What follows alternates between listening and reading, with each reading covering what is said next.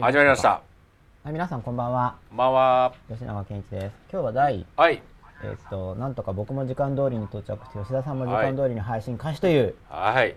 番組開始以来20回目にして1回か2回しか達成されてない快挙がですね。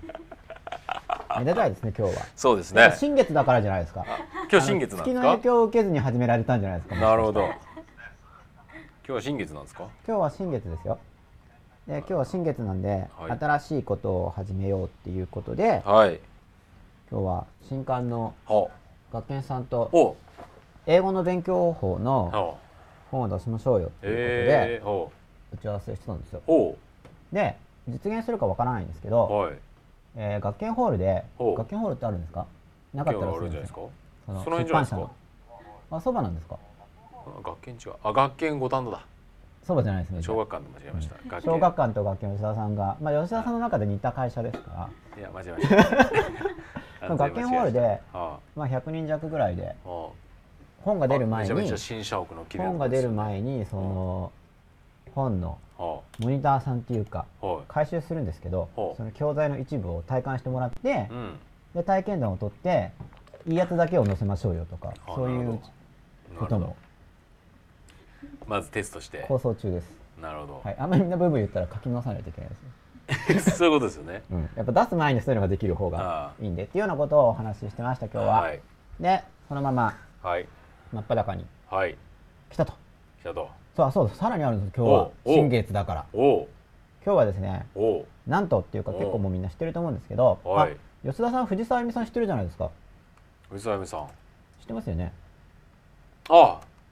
はい。この間はいゲストにいらっしゃった。ゲストにいらっしゃった、はい。いらしていただいた。恋愛作家ノウハはいウ作家、はい。はい。累積50何万部でしたっけ？59万部ぐらいいってるのかな？ほすごいですよねう。はい。僕は14万部ですからはい。大体何分の1ぐらいでしょほう、まあ、4分の1から5分の1ぐらいですう。よ、はい。はい。の藤沢恵美さんあと春日向さんという全国にファンがいらっしゃる、えもう NHK にもタロットとかで出ているどういったどういった方なんですか？いやもう今説明したんですけどえ？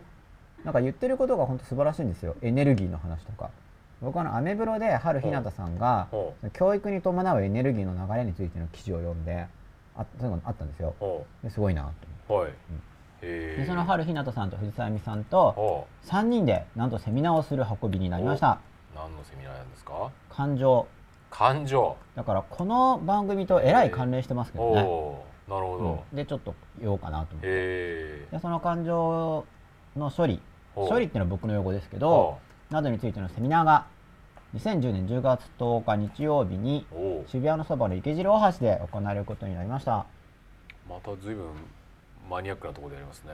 マニアックですか？池尻大橋。い刑事料いやマニアックというかで僕も勧められるままに、なるほうん、ついていくみたいな、どなるほど。はい、会場はいいですよって言われてあそうなんですか。ってこういう感じなんですけど。はい。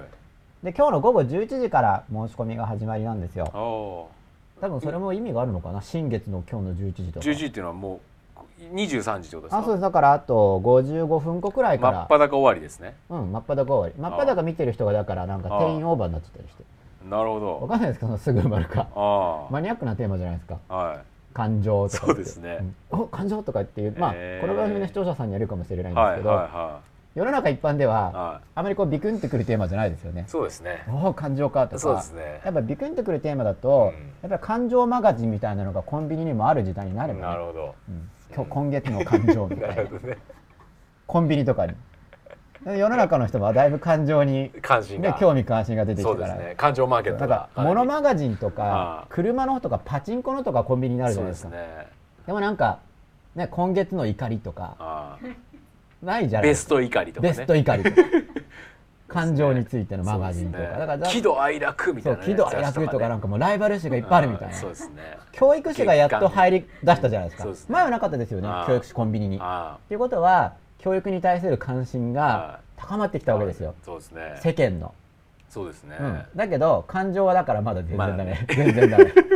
雑誌ないんじゃないですかコンビニレベルで、ないですね、うん、まだまだダメなんですけど、ね。あまあ、そういう中でもはい。あえてやってるので、あはい。11時からなんですけどおまあ全然明日でも大丈夫かもしれない。そうわかんない何ですよ。人何？人ぐらい全然予測できないこれは。何人ぐらいだから？30人。ひょっとしたらすぐ埋まるかもしれないし、ね。あの3人だから、そうですね、うん、三三？3人分いっぺんに聞けるんですよ。それで三十人って3本立て。ああなるほどなるほで懇親会もあるんで、どうん。まあ、ちょっと分かんないです。もしかしたらすぐ埋まるかもしれあないしあなんか来月まで席あるかもしれないし。だから3人あってうん。テーマがなんかもう熱い。世の中一般的に熱いテーマだったら多分すぐ三人でうんすぐ埋まると思それぞれなんですか？それとも三人一緒うに？3人であの1時間ずつやるんですよ、でああの僕があの前座ってやつええ1人目のやつ。あの座談会的な感じではなくて1人ずつ一人ずつ。うん、で遅刻する人は僕のは遅刻なんですよ。なるほど。僕前座だから。オープニング。オープニング。オープニング。で僕話してアクト藤沢由美さんが話してうんはい。最後に春日向さんがあ締めるという。ーなるほど。構想ですね、なるほど、うん、えーみんなそれぞれ、みんなそれぞれ。えみんななんか知心知性の知。はい。知性心理うん。魂みたいな一応切り口としては。えー。僕知性担当なんですよこれでも、えー。うん。知性たまん？心心？魂。みたいな切り口で。はい、3つの側面から感情について。えー。なんと池尻大橋で。池尻大橋のその会場僕行ったことないんですけど、はい。僕の中だと池尻大橋っていうと高速走ってるなくらいそうですね。246って感じですそういうイメージですよね。はい、僕もそうですよ、うん。通勤で通るなぐらいの。でも綺麗な場所と聞きました。ははい、でまだ行ったことあないんですけど。あいい話をしようと思ってあはい。非常にワクワクはしてます。はい。はい、というのが今日の午後11時からなのではい。興味のある方はどうぞって言ってもどこ見たらいいか分かんないですよね。その後でツイッターでアドレスは求めます。どうぞって言っても。検索しても引っかかるか分かんないんでまた、はい。僕のブログを見てもダメだ。春日向さんのブログか藤沢あゆみさんのブログを見れば載ってます。僕のブログを見ても、はいメルマガでお知らせしますとしか書いてないからなるほど申し込めないです。なるほどじゃあ後ではい、ということでじゃあ今日のテーマ番組を出しましょうかあそうですね。はいはい、ぜひぜひ。吉田さんもあれですよ。もし時間が合えばはいどうでしょうか。はいあでもそういったなんか強制みたいだから、はい、言わないようにしますね。えっ、と今週のテーマははいマインドシェアです。マインドシェアで今週って20夜で合ってますか？合ってます。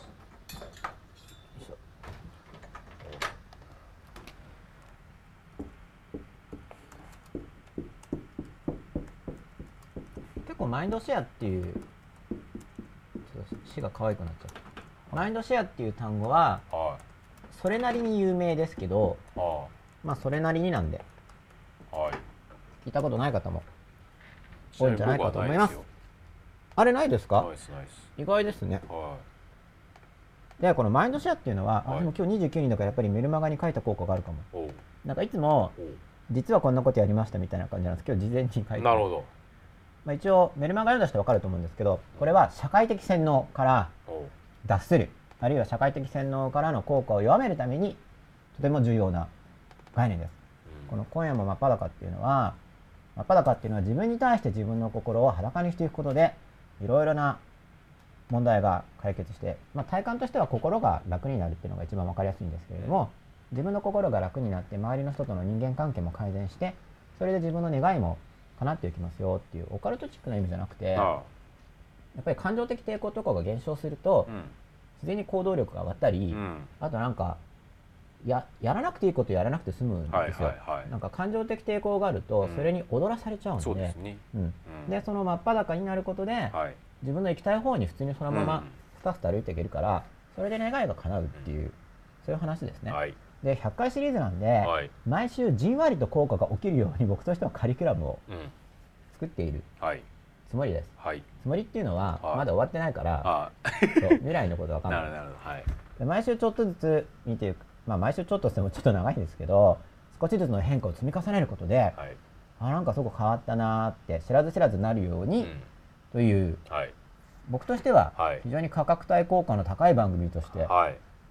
思ってます、価格帯効果？うん、まあ価格はゼロ円なんですけどああなるほまあ時間はかかるじゃん。時間はかかるじゃないですか、はいはいはい。まあそういう意味も含めたどはい。時間と、まあ、なるほど。時間も含めた価格ですね、はい。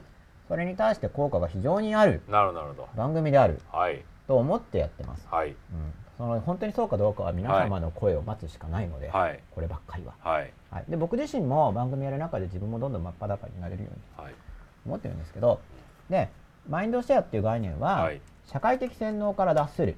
つまり自分自身の思いっていうのがありますよね。自分自身の思いに真っ裸になる。うんでだけどはい。これははい。結構あなたも体験してると思うんですけれども自分自身の思いをやろうと思ってもなんか心に抵抗が出てくる。周りにどう思われるのかなとか。あこんなことやっちゃいけないんじゃないかなとかいろいろ抵抗が出てくると思うんですね。あれ出てきませんか？うん。僕は出てきますが、うん、で、ままだ出るんですけどね。そういう影響を弱める、はい。うん、自由になるためにうん。このマインドシェアっていう概念を知っているとはい。自由になりやすくなる。気はい。づく、その何に縛られてるか、はい。で別にこの単語を知らなくてもいいんですけど今日お話しするような内容をはい。把握してないと、うん。知らず知らずうん。操られちゃうんですよ、はい。知らず知らず。持ってかれちゃうわけですね。持ってかれちゃうんです、はい。でそれで人生をはい。振り回されてしまうと、ほで基本的にうはい。その大衆ですよね。非常に多くの人々はい。と接する人っていうのは、はい。まあ、これもマインドシェアっていう単語をあ単語自体を意識してない場合もあると思うんですけど、はい。でも意識してる人も結構いると思うんですけど、はい。有名な概念なんで、うん。うんそういう業界では、これは結構昔からある言葉なんですか？単語自体はあるんですよ。単語自体あります。ほでこのマインドシェアを意識してやってるんで、はい。まあマインドシェア、まあ、またちょっと単語解題から、はい。まあマインドの方が僕いつもマインドマインドって言ってはいるから、まあいいと大丈夫？まあ後で言いますけどね、いはい。とりあえずシェアの方から。はい。シェアっていうのはあの分かち合いシェアっていうのは円グラフがあって100%があるときにじゃあなんかこんなん言ってちょっとこれ何パーセントぐらいですかね。20%ぐらいかな。こういうシェア全体の何パーセントですかっていうシェアです。いはい。マーケットシェアああなるほどなるほど。はい。ね。はい。マインドシェアっていうのはどういう概念かっていうと、は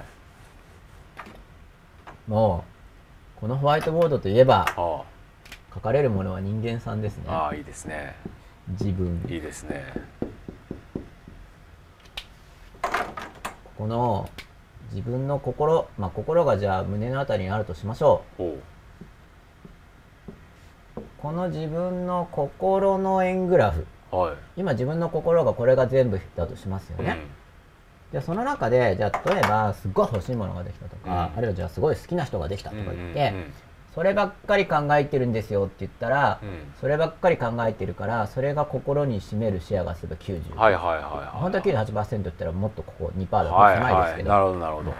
これがマインドシェアです。はい。なるほど。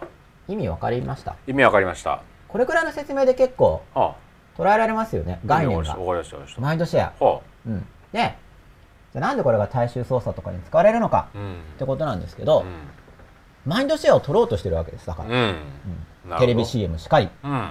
芸能人しかり、うん。まあ、映画もそうだし、まあ、プロモーションなんかするときにはマインドシェアを取りに行くわけですよ。うん。だからこれは今自分の心の中を100%として、うん。今の自分が何パーセントっていうのもあるんですけど、さらにこれが今日の朝8時9時10時って時間って連続してますよね、はい。この100%がずっとこう時間の中で展開してるわけですよね、はい。その時間自分の心に占める割合と、はい。この時間の総量うん。の中のシェア、うん。面白いですね。うん、これがマインドシェアって概念なんですよ。で自由になるためにはこのマインドシェアを自分でコントロールする必要があるんですよ。というお話です。マインドシェアを取られちゃいけないってことじゃないんですよ、うん。考えたいことを考えるのははいそれはいいですよね、うん。自分の心のリソース、うんうんうん。自分の心の資源を自分がやりたいことについて考える。う、ん。うん。これはいいことですけど知らず知らず取られてしまうところに問題があるんですよ、うん。でマインドシェアをどうやって取れるかなっていうのが、まあ、研究されてるわけですね、うん。これは実際に研究されてるんですね、で例えば音楽とかでもマインドシェアに残りやすい音楽とそうじゃない音楽ってあるんですよ、うん。で広告とかであれば当然マインドシェアが高まるよね。音楽ってもともとマインドシェアが高まりやすいんでで音楽と一緒にメッセージを届けるとマインドシェアが取りやすいとか、うんうん。うん。まあ、そういうのは真面目に研究、まあ、真面目っていうかなんていうか、まあ、研究されてるわけです、うん。まあ音楽なんて逆に言うとそこに行かなきゃいけないですもんね。マインドシェアに本来やってる側としては、うん。マインドシェアを獲得していかないと。そうですそうです。だからね。奪い合いなんですよ、そうですようん。ね、だからあなたの心の中は人気があるんです。うんみんなが取ろうとしてる。まあ、要するに感情に訴えられるかどうかって話ですもんね。そうですね。感情に訴えることでやっぱそのシェアが増える。そうですよね。やっぱり怒ってる時とかっていうのは、うん。マインドシェアがガーッと増大しますよね、うん。その例えば些細なことに怒ったとしますよね、例えば床にクリップが落ちてて裸足で踏んでいたみたいな、うん。クリップが落ちてるとかちょっとどうでもいいじゃないですか結構。うん。床に落ちてるっていうのは、でも、踏んで怒ってる瞬間そこのマインドシェアがボーンって跳ね上がりますよね。ね。なんだこのこのクリップはボーンはシェアが上がりますよね、っていうふうに、まあ、僕はその自己観察ってことを言うんですけど、うん。自己観察をするときにいろんなゲージがあっていろいろなメモリがあって、うん。このマインドシェアっていうメモリもすごい大事なんですよ、うん。うん、そうですね。これをまあでもまあ。うん。マインドシェアが上がった時にも下がった時にも分かる、そうですね。例えば忘れちゃいけないことを忘れてる時にはうん。逆に大事なことなのにうん。マインドシェアが下がりすぎじゃんって言って。あーでもそれ記憶じゃないですか？うん記憶とも関連してますよ。いろいろなことがやっぱりだただマインドシェアっていうのは、うん。今このわあの意識的な記憶って意識してなくても残ってるじゃないですか、思い出すとこっちのシェアに入ってくるんです記憶を、うん。思い出してる時にうん。その自分の心のシェアを取る、はいはいはいはいあーなるほど。記憶は。うん。うん。っていう概念ですね、うん。うん、っていうことでツイッターを見てみようかなと。ま あ基本的な説明を今はいしましたはいはいでだから訴えたいのはこのマインドシェアっていう概念をまず捉えるということと、うん。でこれは今の自分の心の中での割合と、うん。これをさらに時間で展開した時の割合っていうのがあるんで、うん。そういう中でのシェアを考えていく。でみんながシェアを取りにみんなっていうかその、まあ、多く広告業界なんですけど、うん。うんシェアを取りに来てるんで、うん。自分がシェアを増やしたいものを増やすのはいいんですけど知らず知らず取られると操られてしまいますよ、うん。そういう意味で社会的洗脳という、うん用語で言ったんですがということでちょっとツイッター見てみようと思います。どうぞ。このタイミングだとなんか一個も書き込みなかったり。いやもう僕はさっきから見てますよ。しかも返信してますし。お話聞いてくださいよ。なんだ聞いてなかったんですか、いやまあ、でもツイッターに返信するのも大事大事ですよね。あのあの反映されてますか、って聞かれたんで。あ初めて反映されました。そうそう、はい。なんか反映率は上がってるみたいですよね、あうん、ーボリュームコントロールなかったそう確かにそうですね。ボリュームコントロールがなくなってますねこれ。あそうなんですか。音切るなというふうに変わりました？いや僕これなんか自分で閲覧用に画面勝手に作ってみてるんで。ここに前、ボリューム調整がついてましたけど。これもしかしてみんなも見るとあ重くなっちゃったら嫌なんで言わ言わなかったんですけあどあ真っ裸 .com で一応見れるようになってるんですよね、あはいはいはいうん。はまあ、20人しかあ30人か。はい。しかいないから大丈夫だと思うんですけど、はい。自分用にい、うん。真っ裸 .com で見るとソーシャルストリームが長く見れる画面を作っておきました、はいはいはいなるほどなるほど。僕用に、はいはい。みんなが見て重くなったら嫌だなと。なるほど言っちゃったけど。なるほど。うん、これでみんなにこの答えられるようにって思って。うん。さあみんなから書き込みあるかな？なんと10時に始まったんですね出遅れましたって。これ慣れてる人ですね。はい10時からとか言ってどうせ15分とか半からなんでしょってことであ予定を立てていたらこういうのってよくありますよね。いつも遅れる人がたまたま早く来るとみんな迷惑しちゃうみたいうな、そですね。本当ですね、本当ですね。そういうのありますね。もう来たの？みたいな。時間通り。あれ？みたいな。時間通りに来ちゃったよみたいな感じある大体10分遅れで来るからうん。5分前、そう。5分遅れでいいか遅れらる人って1時間とか2時間とか遅れるじゃないですか。そうですよね。10時じゃあ12時ぐらいかなみたいうな。そですよね。10時に来るとあたふたしちゃうみたいな、うん、現象が起こってますね。そうですね。あ反映されてます。あこれ吉田さんじゃないですか。そうですよ。学校の先生も含むのかな？マインドシェアうん。あ含み含むってどういう意味ですかね？うーんそう。学校の先生も含むのかな？どういうことですかね？文字数が少ないんでこの間も僕ちょっと解釈間違っちゃったなと思っおてちょっと気をつけようと今日は思ってなるほど。臨んでますから、はい。学校の先生も含むがもうちょっと詳しい説明が欲しいですよね。ね。うん、学校の先生も、そうですね。あのうん。学校の先生がねうん。含むのかなだけだとちょっと意味が分かりにくいんで、うん。とうんと学校のうん。うん、じゃあ早速なんですけど、まあ、今マインドシェアっていう概念を出したんですけどまずお聞きしたいのが、まあ、意味が分かったかどうか。分からなかったらぜひ突っ込んでください。で意味が分かった人はこれをどういうふうにじゃあこの概念を日々の生活に生かしていけるかな？うん。っていうことをですね書いていただけると助かるんですけれども、でも逆に言うと、うん、マインドシェアをされる取られる。取られるというかでもいい意味ではマインドシェアを取れるようにならなきゃいけない部分もありますよね。あ自分が責める側である自分が例えば女性好きな女性を口説くなら吉ば絶対な分野がマインドシェアを取っていかないといけないでしょ、ね、相手の女性が吉田さんのことばっかり考えるように、に絶対持っていかなきゃいけないですもんね。なんかマインドシェアって概念は重要なんですよ。そうですよね。うんまあマインドシェアゼロパーだったら逆に忘れられてますからねその恋をする時とかは、うマインドシェア100%取られた方が楽しかったりする時もありますよね。そうなんかそれが自覚的だったら自覚的だったらねマインドシェアが取られてもいいんだけうんそうどですよね。自らね、自らね。自らうん。分かって取られてるることを楽しむみたいなことがねそうです。そ自れか自分で増やすか。うん。許して、まあ、うん。今はいいかなそれでってうん。いうふうに。これであれば自主的なんですけどねは知らず知らずそうですね。取られてしまう。うん。こういうまあ、だからまずこの概概念をちゃんといあの意識するだけでもだいぶね。これを意識するだけでうん。自分がシェアを取られる側になる時なもそうですね。自分が相手のシェアを取ろうと思う時にもうん。マインドシェアっていう概念を持ってるだけでうんやり方が分かってきますよね。ね。アイデアが出るっていうか何をやればいいかが分かるっていうか、うんそうですね、うん。マインドシェアの取り合い。とりあえずですよ。ですね。広告とかは、ね。うん。でそのマインドシェアを取りに行く時にもし自分が取りに行く側であれば、うん。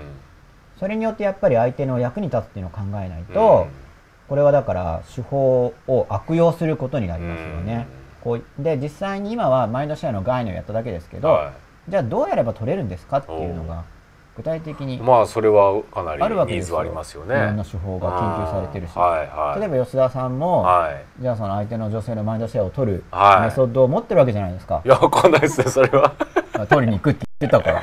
メソッドがあるんですかねメソッドでもね。がされてるかわかんないけど、ね。知らず知らず、うん。なんかメソッドを取りに行くっていう意識はしますよね絶対ね。その結果なんか自動的にうん。動いているうん。中に、はまあメソッドはきっとありますよね、うん。その言語化して整理されてるかは別としてもうん。何かしうらん行ってるはず、うん。でもマインドシェアって概念を持ってることで、よりそれが意識的に、うん。まあ、もし自分が取りに行く側であれば、より意識的に効果的にそれ営業マンなんかマストな能力ですよねマインドシェアを取りに行くマインドシェアってすごい重要なんですよ、ねさらにもう一個重要なのがその残像性。ちうんょっと皆さんの見てからですね。はいはい、うん失敗しました自分のマインドの中でシェアを占めている大きさのことも、はい、そういう意味です、まあ、これはだから説明を聞かないとわからないので、うん。マインドシェアってただ言われても、うん。でも実際そういうう意味でよく使われています、うん。マインドシェアっていう単語が。単語っていうかフレーズが。あんま来ませんね。このこの難しいのなるほど。が問いが。あじゃあこういう概念を分今、聞いてうんね、どういうふうにうん。使えますか？もうちょい入っていかないとあれじゃないですか、分かりにくいですかね、うん。まあ、今日はこれこのマインドシェアっていうのが分かることでなんで裸になるかっていうと、面白いテーマですね。このマインドシェアを知らず知らず取られている時に、うん。それが自分の心の周りの殻になっちゃうんですね。うんうん。外部から無理やりシェアを取られてると自分の本音の周りだから本音シェアっていうのはこれ意識してることじゃないですか、うん。その意識してる心が、ね、誰かがじゃあマインドシェアを取ってやろうっていう外部がいて取られちゃうとか、自分の本音っていつも自分の心の中に出てきてないはいですよね、無意識とか記憶っていうのうん。は意識に上がってないですよね、はい。だからマインドシェアを勝手に取られちゃうと、うん。自分の本音とか、うん。自分の本音とかが自分の心に出てこないんですよ。そうですね。あの要するに自分のコックピットを乗っ取られるって話ですそうなんもんねですよ。本人なのに、うん。心の中には自人が分の考え操縦してんのががね。出てこないんですよ 本人なのにっ、てことですよね、うん、もうシェア本当に取られちゃう。そうですよね。そう。だからシェアがもともと空いてなければは自分の本音がうん。自分の心に出てくい、るうん、隙間がないじゃないですか。そうですね。うん。だから、うん。超ほ相手のことなんか全然考えもせずに、自分の都合だけでうん。相手のマインドシェアを取りに来る人、うん。まあ、もっとじゃ別にもう洗脳したいくらいの勢いの人ですよね、うん。そういう人はうん。相手の心のマインドシェアを100%以上取ろうとするんですよ、うんもうそうですよね。100%以上ですよ、うん。100%以上取ろうとするから、うん。向こうが100%シェアを開けてもう、ん。間に合わないくらいのシェアをう取ろうとする、ん。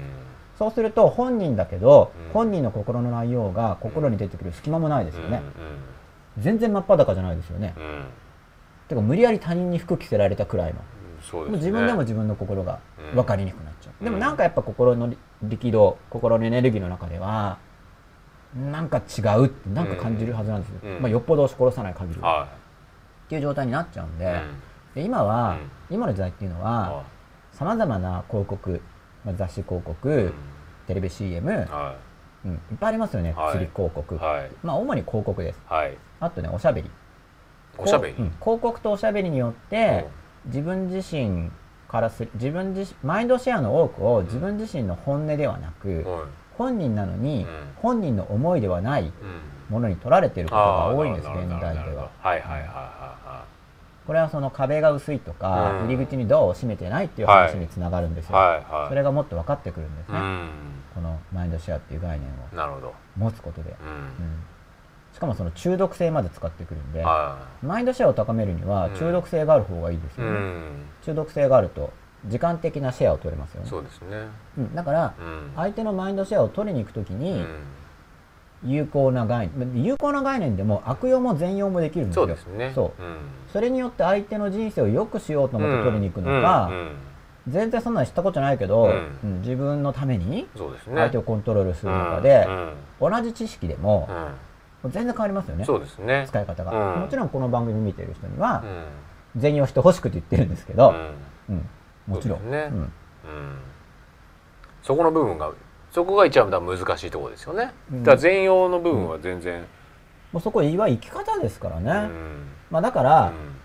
悪用しようとする気持ちがうん。出てくるものなんだと思って警戒してるのが大事ですよ。でいうん。ろいろ知識や能力が概念をしっかりつくとうん。認識して知識がつくと自分のパワーが増えるじゃないですか、うん。いろいろ知ったことによって、うん。そうするとやっぱり、うん。なんか悪用したくなる誘惑って出てくると思うんですよ、うん。僕も出てくるし、うんでもそういう誘惑がうん。出てくるよ、あのうん。ダークサイドへの招き、うん。いいんじゃないのやっちゃえばみたいな、うん。うん。そういうのが出てくるものなんだと思ってると、うん。あこれかと思ってうん。防衛できるんで、うん。うんそんなの自分はならないよと思ってると、うん。多分逆にやられちゃうと思うんですよ、うん。うん。知らず知らず。そうですね。まあ、いわゆるおかその蓋開けないで一生懸命話して。そうですねねでもね。お金に飲み込まれるとか両サイドというかうん、善用悪用の概念は知ってるとしてはだいぶそう。何でも善用したいし、うん。でほっとくとつい人間って悪用したくなるものなんだよって思ったから。で,、自分もそうだよって思ったからそうですね。うん。やられちゃうんで、うん。でマインドシェアってだから、うん。これすごい重要なのが、うん。まあ、ちょっともうお話ししてるんですけどこれをかん応用するときに、うん。マインドシェアって今のシェア。うん。今。はい。ね、もちろん今この番組を見てるあなたがこのマインドシェアが高いっていうのはあの理解するためにはいいことだと思うんですよ。だから集中して聞いてる人はマインドシェアが100%に近いし、なんか今お皿洗いながら画面見ないで音だけなんとなく聞いてる人はマインドシェアが3%ぐらいしかないかもしれない、うん。この番組に対しての。そうですね。うん。なんか勉強したりするときにはその対象へのマインドシェアを上げる、まあ、はい。これはいいことなんですけど、うん。あの自主的にやれば、そうですね。うん。この番組見たいなと思ってやるのは、うん。全然選択してるからうん。いいんですね。それは、うん。知らず知らずっていうのが、うん問題そうですね。あと無理やりとか、うん。で今のシェアっていうのがありますよね、はい。だけどすごい重要なのはこの残存するシェア継続するシェア残るシェアの方がだ大事なんですよ、うん。ね、例えばじゃあじゃあ吉田さんとはい。吉田さんがマインドシェアを取りたい女性がいるとするじゃないですか、はい。ちょっとじゃあ女性なんで敬意を示してじゃあ足とか長く描こうかな。はあとこうやってなんか痩せてる。手も長くしましょう。吉田さんなんか宇宙人みたいになっちゃいましたねでこれシェアを取ろうとするじゃないですか、はい。で吉田さんがこう働きかけいて、吉田さんとまあなんかわかんないけど女性。うん。これこうですね女性って。マーク。はい。ね、でシェアを取ろうとするじゃないですか、なるで例えば会ってる時のマインドシェアが、うわいなんかもう吉田さんがうわなんかわかんないけど何かしら刺激を加えた結果、もうシェア100%はい。心の中吉田さん一色だったとしますよね、うんこれが場合によっては刺激を与えても吉田さんシェアが1%だと他の人のこと考えてるとか、うんなんか早くやめにしたいなとかだと、はいはい。シェア低いですよね、うん。でも会ってる時にじゃあ100%シェア取ったとするじゃないですか、うん多分さっき吉田さんが言ったことの残像の話で、はい。じゃあねって言ってこうバイバイって。目の前からいなくなった後でも、はい。まだいないのに心の中ではこう吉田さんシェアがこ絶対そっち狙っていかないとダメですようね。結構あるみたいな、うんこれ残存シェアそうですね。その目の前の刺激として打ってなくても、うん。心の中でこう、うん。シェアが継続する。う、ん。この残存効果。は残像効果。いはい。これが重要なんですよマインドシェア的には、で音楽とか、うん。うん。あと印象があるものともちろん記憶にも関連してますよね。こう残像シェアが残るというか覚えるってことでもあるから、ねうん。うんいろんな話が関連してるんです、うん。だんだん心の働きが見えてくることによって裸心が裸になるし、うん。幸せに意識的になるから。そうですね。うん。うだから今のシェアをん、今この瞬間のシェアを許す許さないもうん。自分で決めるんですよ、そうですね。うん、向こうが例えばよくあるのがシェアを上げようと思ってやるのが、例えば怒ってる人が大声を張げたり、うん。なんかこうストレーはい。叩いたり、うん。あれはシェアを上げようとしてるんですよね、うん。注意を引いてうん。脅すこととかによって今の、はうん。でもそれでも自分でシェアを上げ上げたくないなと思ったら、まあ0.1%ぐらいのシェアでうん。聞いてもいいし別にはい。大声上げてる人でも、だから今のシェアあと残存シェア。うん。前にちょっと会った時に、うん。例えば後悔してずっと思い出すとかっていうのはうん。シェア取られてますよね、そうですね。でシェア取られるとエネルギー奪われるんで、うん。それが自分要するにマインドシェアイコール自分、思考力うん。の分配なんですよ。はい。思考力の分配だから自分が考えたくもないことにシェアを取られてると、うん。その人の思考能力うん。がうまく活用されないことになるんですよね、うん。だから自覚的に思考エネルギーを配分してほしい、僕としては、うん。その人が幸せになってもらうためには、はい。そのためにはこのマインドシェアっていう概念を把握して、うん。今のマインドシェアとうん。残存、まあ残存っていうのは今から見たら、うん。過去のことなのに今のことを、うん。今のマインドシェアを取っているものうんっていうのが残存しているシェアなんですけど、こういうものこういう物差しを持っていることで、自分の心が見えやすくなるんですね。そうですね。何が起こっているか。そうですね。うん。ということで今自分のマインドシェア率はどうなってるのかと。そう。でそれが今のことが占める割合と、うん。まあ、さらにだから残存って言ったら過去のことですよね、あと未来のこと。未来へのはい。こうなったらいいなっていう川残用とか、あるいはこうなったらどうしようっていう不安とか、ううんあとはその過去にあんなことやっちゃったなっていうこととか、うん。まあ、ネタとしては今外から来ている刺激、未来のことを考える、うん。過去の記憶とか過去への感想、はでこういったものが今の自分の心の中でうん。どういうシェアを持っていいるかを、うん。うんこれだからう、ん。ぜひ本当に紙に、そうですうんこうやってね円グラフで書くあとーそうですね。分かるんですよ。あのパーセント分からないいなとかって思うかもしれないんですけど、うん。大体エクセルとか円グラフ自動で書けるんで、でなんかこうやると人間って まあ見えるでしょうね。確かあにの差は分かるんです。うん。これ思考法に載ってない気がするな。うボツった気がするんですけんど、ああなるほどなるほど。4センチって書いてくださいって言われるとうん。意外と書けないんですよ。はいはいはい。そうじゃないですか。はい。でも真上に4センチの棒があって書いてあってですね、はい。下にちょっと短いのが書いてあれば、うん。これがもう間違いなく4センチなんですってはいはいはい。与えてあれば、はい、同じですか？短いですか長いですか？って聞かれると、ねわかりますよね。うん。でもこのそばにゲージがなくて、うん物差しがなくていきなり、うん。これって4センチより長いですか？うん。短いですか？って言われると、うん。ちょっとわからないじゃないですか。うん。だから、うん。ぜ人間ってゼロからだとわからないんだけど、うん。比較するのうんうはん。能力が高いんですよ。はいはいはい。だから、これもこんなのわからないよと思う人も、実際に紙に書いてみたりう、んエクセルでグラフにしてみると、はいいはいはい。や、なんかこれ多すぎるかなそうとか、ですね。うん。うん。あると比べられるんですね。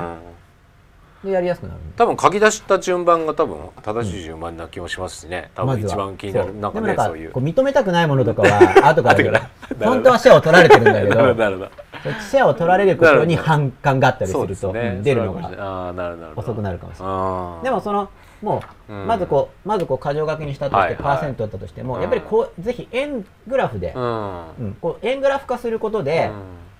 やっぱ分かるから、はいはいはうん。でそれで自分の心はそうかなーって照らし合わせると、そうですね。今の自分の心がのなんかこうイメージ化みたいなのが近いかもしれないですね。でこの今のマインドシェアを把握した時に、今の自分にとっての最重要な目標ってあるじゃないですか、は例えば大学受験生だったら、うん。大学いはい。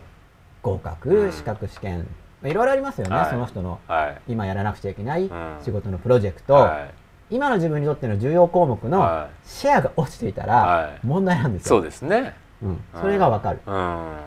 自分で。なるほどなるほすごい応用範囲が広いですよ、どうん。ということでだからこうマインドシェア。2つ書くといいんですかね。前シャツ今その今自分がやらなきゃいけないことみたいなところを対比してみたりすね、本それは本来のシェア、うん。うん。本当はこれくらいのうん。シェアやらなきゃい構造じゃなくちゃいけないと思う。理性的判断としては。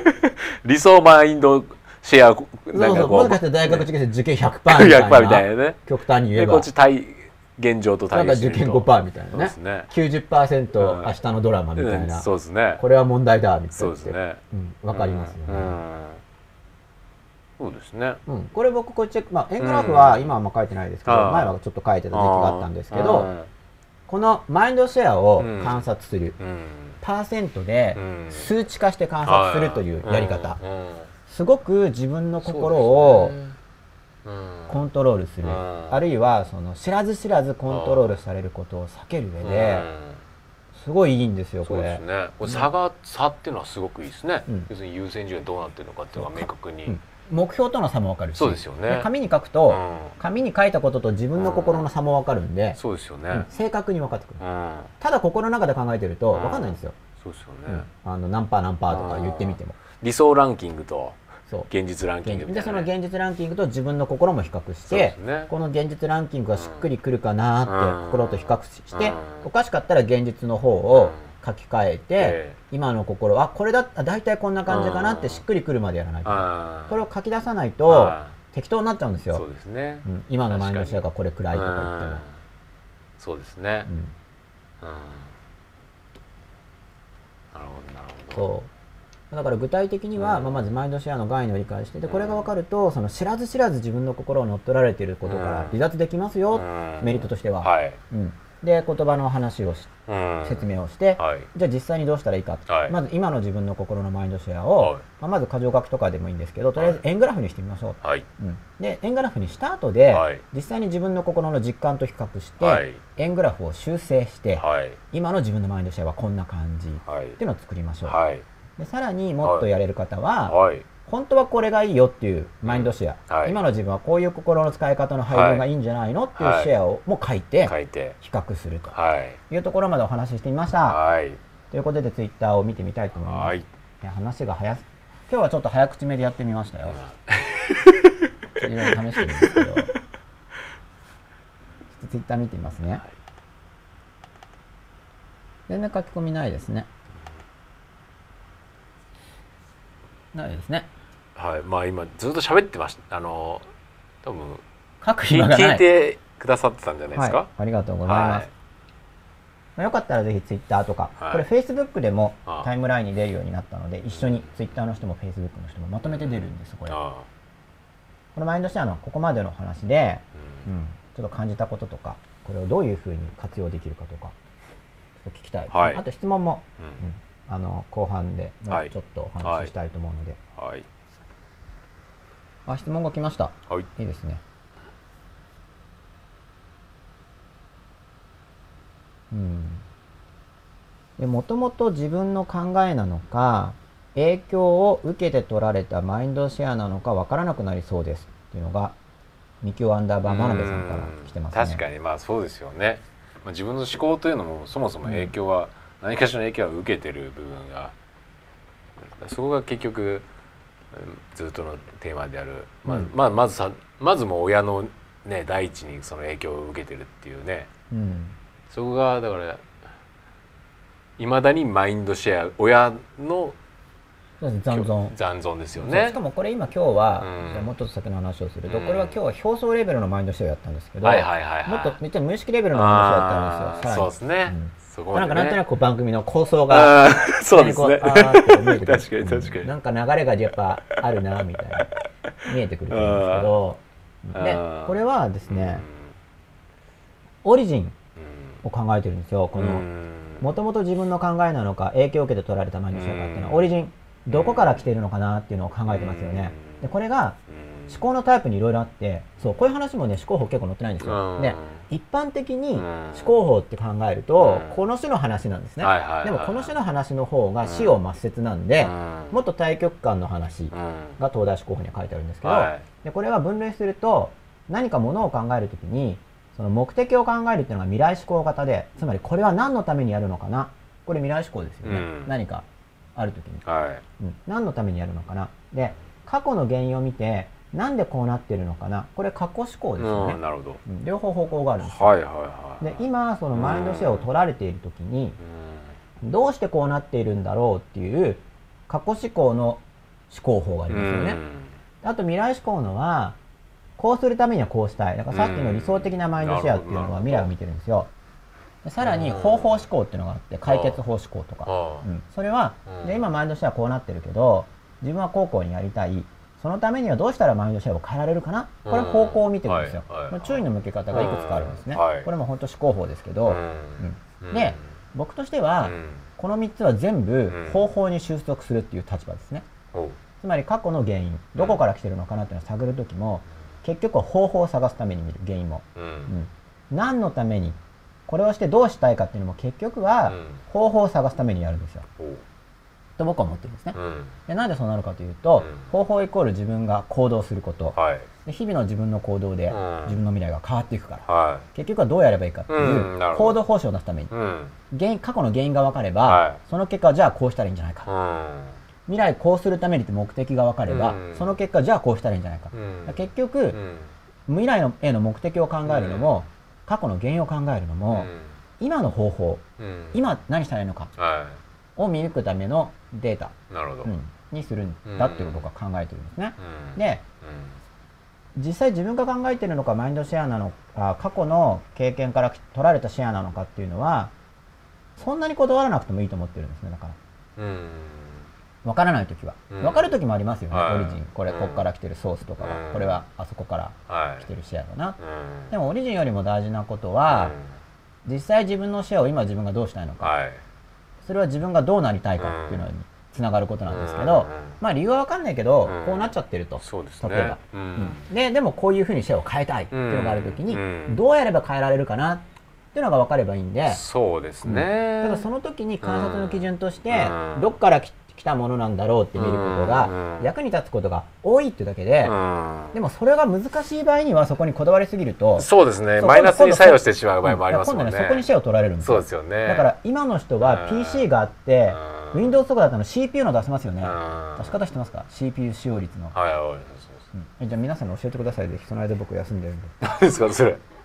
今77%ですよいやいやこのえ75%皆さんが分かるよ。パソコン初心者の人でも 分かる吉田さんの70 CPU 80%使用率講座。今80%ですよ。あれが見れるんでう分かりやすいと思いますね、うん。このマインドシェアの概念は、い。うん、例えば、あれこのマインドシェアってどっから来てんのかな？分かんないなってやっていくとそのじささっきちょっと前の時点でのマインドシェアうん。うんの配分の、はいまあ、過去から来てそうなものがあるとしますよね。はなんかじゃあちょっと前の時点でなんかこれぐらいシェアを取ってるものがあったと。これどっから来てるのかな？うん。分かんないなって考えていくと、ここよりもうちょっと未来の段階では、うん。どこから来てるんだろうって考えているそこの考えのシェアが上がっていくんですよ。いうん。わかります？はいはいはいはいはいはい。わかりますよね、うん。分かんない分かんないってやるとこ上がってきますよね。そうですね。うん、でそれが、うん。今の自分にとって、うどうしても知らなければいけない、うん。大事なことであれば、うん。いいんですけど、はい。どうでもいいことを考えてシェア取られるのは、そうですね。もったいないんですよ、うん。例えば Windows のパソコンを持っている、うん。まあ、Mac でもいいですけど、うん。でどうでもいいウイルス、まあ、どうでもいいというかむしろ悪意のあるウイルスとかに感染して、うん。それに CPU 使用率が80%とか取られたらもったいないですよね、うん。90%とか取られたら、うん。あのでパソコンとか。ワード遅いとか言って。あのよくあの検索とかしてる時にそうなるじゃないですか。そうですよね。もともと調べようとしたもんなんだっけっていうね。うん。で時間でしかも調べようとしたのがあんまり必要ないファイルだけどちょっと気になって検索かけたら、うなんか全然見つからないとか言って Windows ワンちゃんとかが吠え出して、わうん。かります？Windows の検索犬。知らないです。なんですかそあれ検索犬出てきませんでしたっけ、うん。XP とか。今出てこないのかな？前、うん、黄色いワンちゃんがこうやってうんやってくれるっていうのがあるんですよ。僕もよく Windows 分かってないんですけど、うん、でもなんか軽い気持ちで検索したらでほっといて別のウィンドウをやってるとするじゃないですか。でなんかやたら頑張っちゃって検索、はい。でなんか遅いなーとか言って、ね。もったいないですよね、うん。どうでもいいことにシェア取られてるから。ね。本当に大事なことならうん。いいですけど、そうですね。うん。だから、あることについて考えるだけでシェアが上がっちゃうんうで、ん。どうでもいいこと考えない方がいいんですよ。うん。シェアが上がるから、ううんん。で他人でシェアを取ろうとするときにだからどうでもいい問いを出すっていうシェアの取り方あるんですね、なるほど。なるほど。前も出したと思うんですよ。あれあのなんだっけ。カレー味のうんちとうんち味のカレー。それはそれの。そんなのにシェアはやらないぞって言って こっちは。いいよ考えたくないから。なるほど。それは自分のマインドシェアはは自分で決めるとかって思っちゃっているから、はだって考えたくないんだもんごめんみたいな、なるほど。うん聞かれても。こはこまでいいですか、はいいいですよ。今質問の1個目ではい。答えになってますかね、うん。ちょっとまたツイッター見てみるんですか、はい。マインドシェア大事です。こういうタイトルの本もあるんじゃないかな検索しないと、うん。面白いテーマですね。お。すごい重要なテーマですね。吉田さんが面白いって言ってくれた、これみんな遅れましたって人が多いですけどあんま遅れてないつもりで 時間通りに始まってるのが結構。でも時間通りに始まる方がいいですね。はい。時間の使い方とかは僕も、うん教えている立場ですからね、さあ次。やる気に関係ありそうですね。つい別なことに流されてしまうときはマインドシェアが快楽部分が大きく占めているのかも。二強アンダーバー真鍋さん。うんやる気に関係ありますよ。うん。やる気のどんな部分に関係あるかっていうと例えばマインドシェアで今やってることがあるとしますよね、うん。でこんなので本当にうまくいくんだろうかっていうその不安疑い部分のシェアが上がるとやる気下がりますよね、うん。うん、でこれをやればよしいけるぞっていう希望的観測。このシェアが上がるとやる気出ますよね、うん。そうですね。ただこれはやる気は出ますけど、うん。その希望的観測が間違えたと結果は出ません。はい。なるほど。やる気に燃えて頑張ったんだけど、うん。ダメだったってのありますよね、あでもやる気部分については基本的にその不安疑い部分のシェアとよしこれでうまくいくぞっていう、ううんん希望的観測のシェア、はい。これがやる気をかなり決めてるんですよ、うんわかりますか、あれそうはい、だからこれを意識的にコントロールすればいいですね、うん。っていうのはシェアっていうのは実は意識的にコントロールできます。例えば、まあ、嫌だって人はなくていいんですけど、うん拒否するやつね。カレー味のカレーとうんち味のカレーとか拒否するのと同じではい。拒否するのも練習です、はい。うん、で例えばその海の綺麗な海岸をイメージしてください。って言われて今イメージしたとしますよね、はい。そうするとさっきまで海岸を考えてなかった白い砂浜のビーチ、うん。うん考えてなかった人がこの話を聞いてイメージするとシェアをちょっと取られるんです。うんそうですよね、うん。さっきまでそれシェアなかったから、はい。ビーチのイメージ、はい。っていうふうにうん。シェアコントロールできるんですよ。だからこの話を聞いて今あなたが自分で自由に何か考えてみようと思って考えるとそこにシェアを割り振れますよね、うん。自分で。これが大事です自分でシェアを割り振れますよね、うん。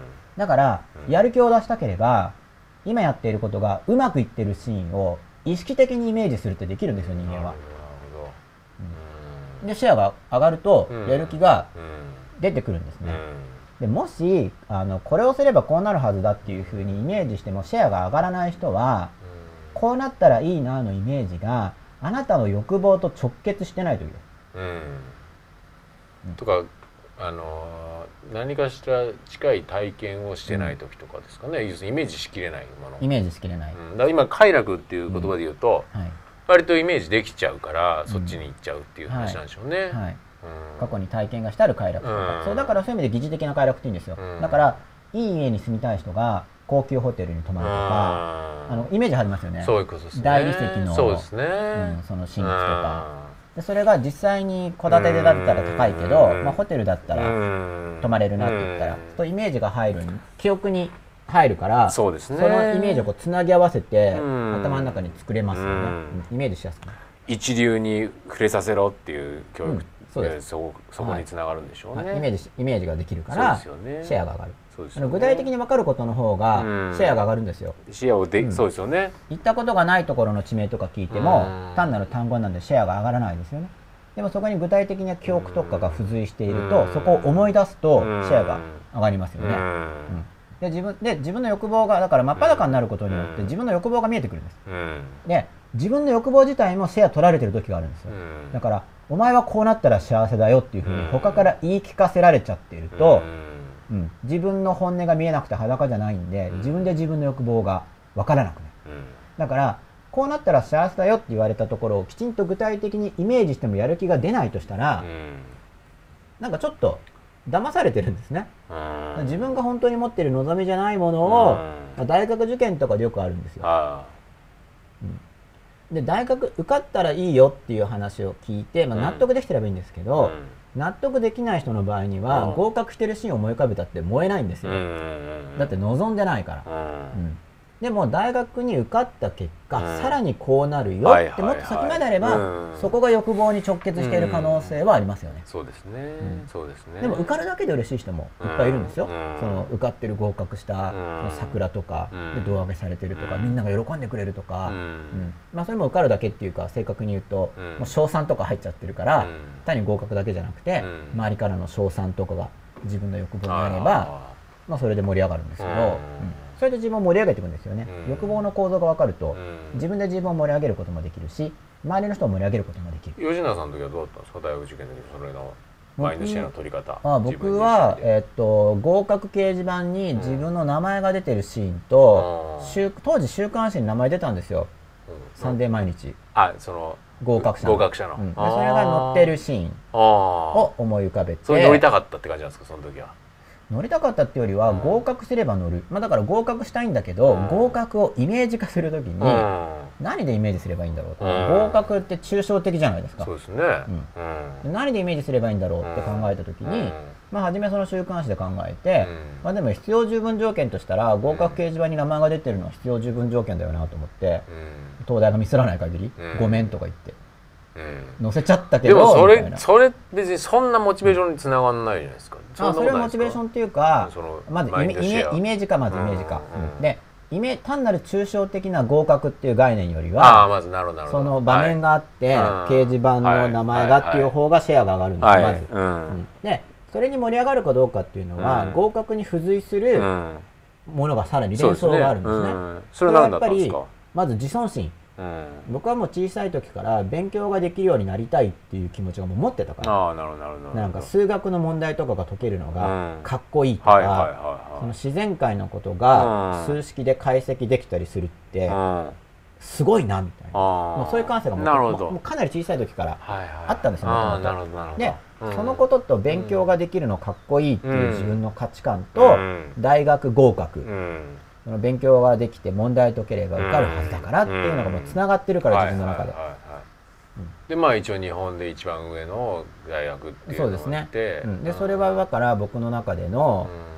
まあ、ランキングの上位を取りたいという欲望がある、僕の中に、1位になりたいみたいな、2位だと1位より悔しいみたいな、そういう感性がもともとあるから、そうですね。うんその分野においては絶対に自分がっていうところですもんねウニューと。そうなんか暇があると俺は絶対に勝つとか独り言で言ってるタイプですからね。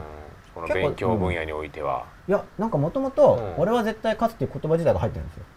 どどの分野においても？いや分野とか考えてないです。考えてなくて。ただいきなりう俺は絶対に勝つっていう言葉が入ってるんですよ。なるほど。その分野とか難しいことを考える以前の段階でなんか俺は絶対に勝つって。そっかそっか。それはただそういうキャラだったからで 僕はっていう、まあ要するに負けず嫌いってやつですか？負けず嫌いってやつですよ。そうですね。そう。だけど本当の負けず嫌いの人って、うん。多分負けず嫌いっていう単語で捉えてないと思うんですよ、うん。俺は負けず嫌いだとか言って。外部から言われるけど。負けず嫌いだねって僕の中では俺は絶対に勝つっていう感じなるほどなるほど。俺は絶対に勝つとうんかなんか暇があるってななうん。なんか番組かなんかでちっちゃい時に見たんですかね。わかんないんですけど、俺は絶対に勝つっていうのをよく言ってます、うん。今でも。なんかなんかこうちょっとリラックスすると、うん。俺は絶対に勝つとか言ってるんですよ、うなんでかよくわかんりません。でもそれなんか勉強とかでライバルとかいたんですか？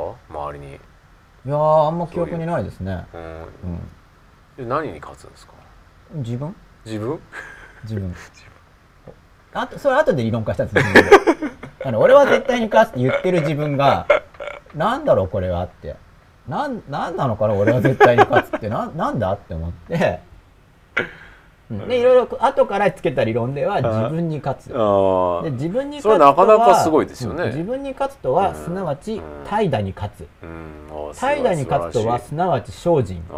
精進とはすなわちうん。結果の出ないことをやめ、結果の出ることを始めみたいな4つの努力っていうふうに展開していったんですよ。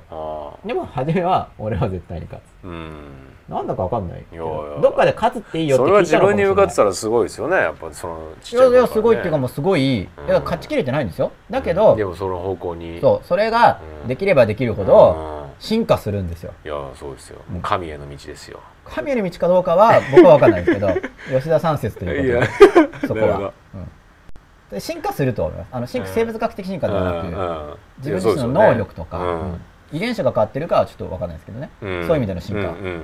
ただ、うん。能力とか、うん。うん自分のま感じ方とかは進化します、うん。それはもう自覚できるんで、ううん。んで遺伝子は調べないと遺伝子ってそもそも遺伝子ってどこでどう変わってくるんですか？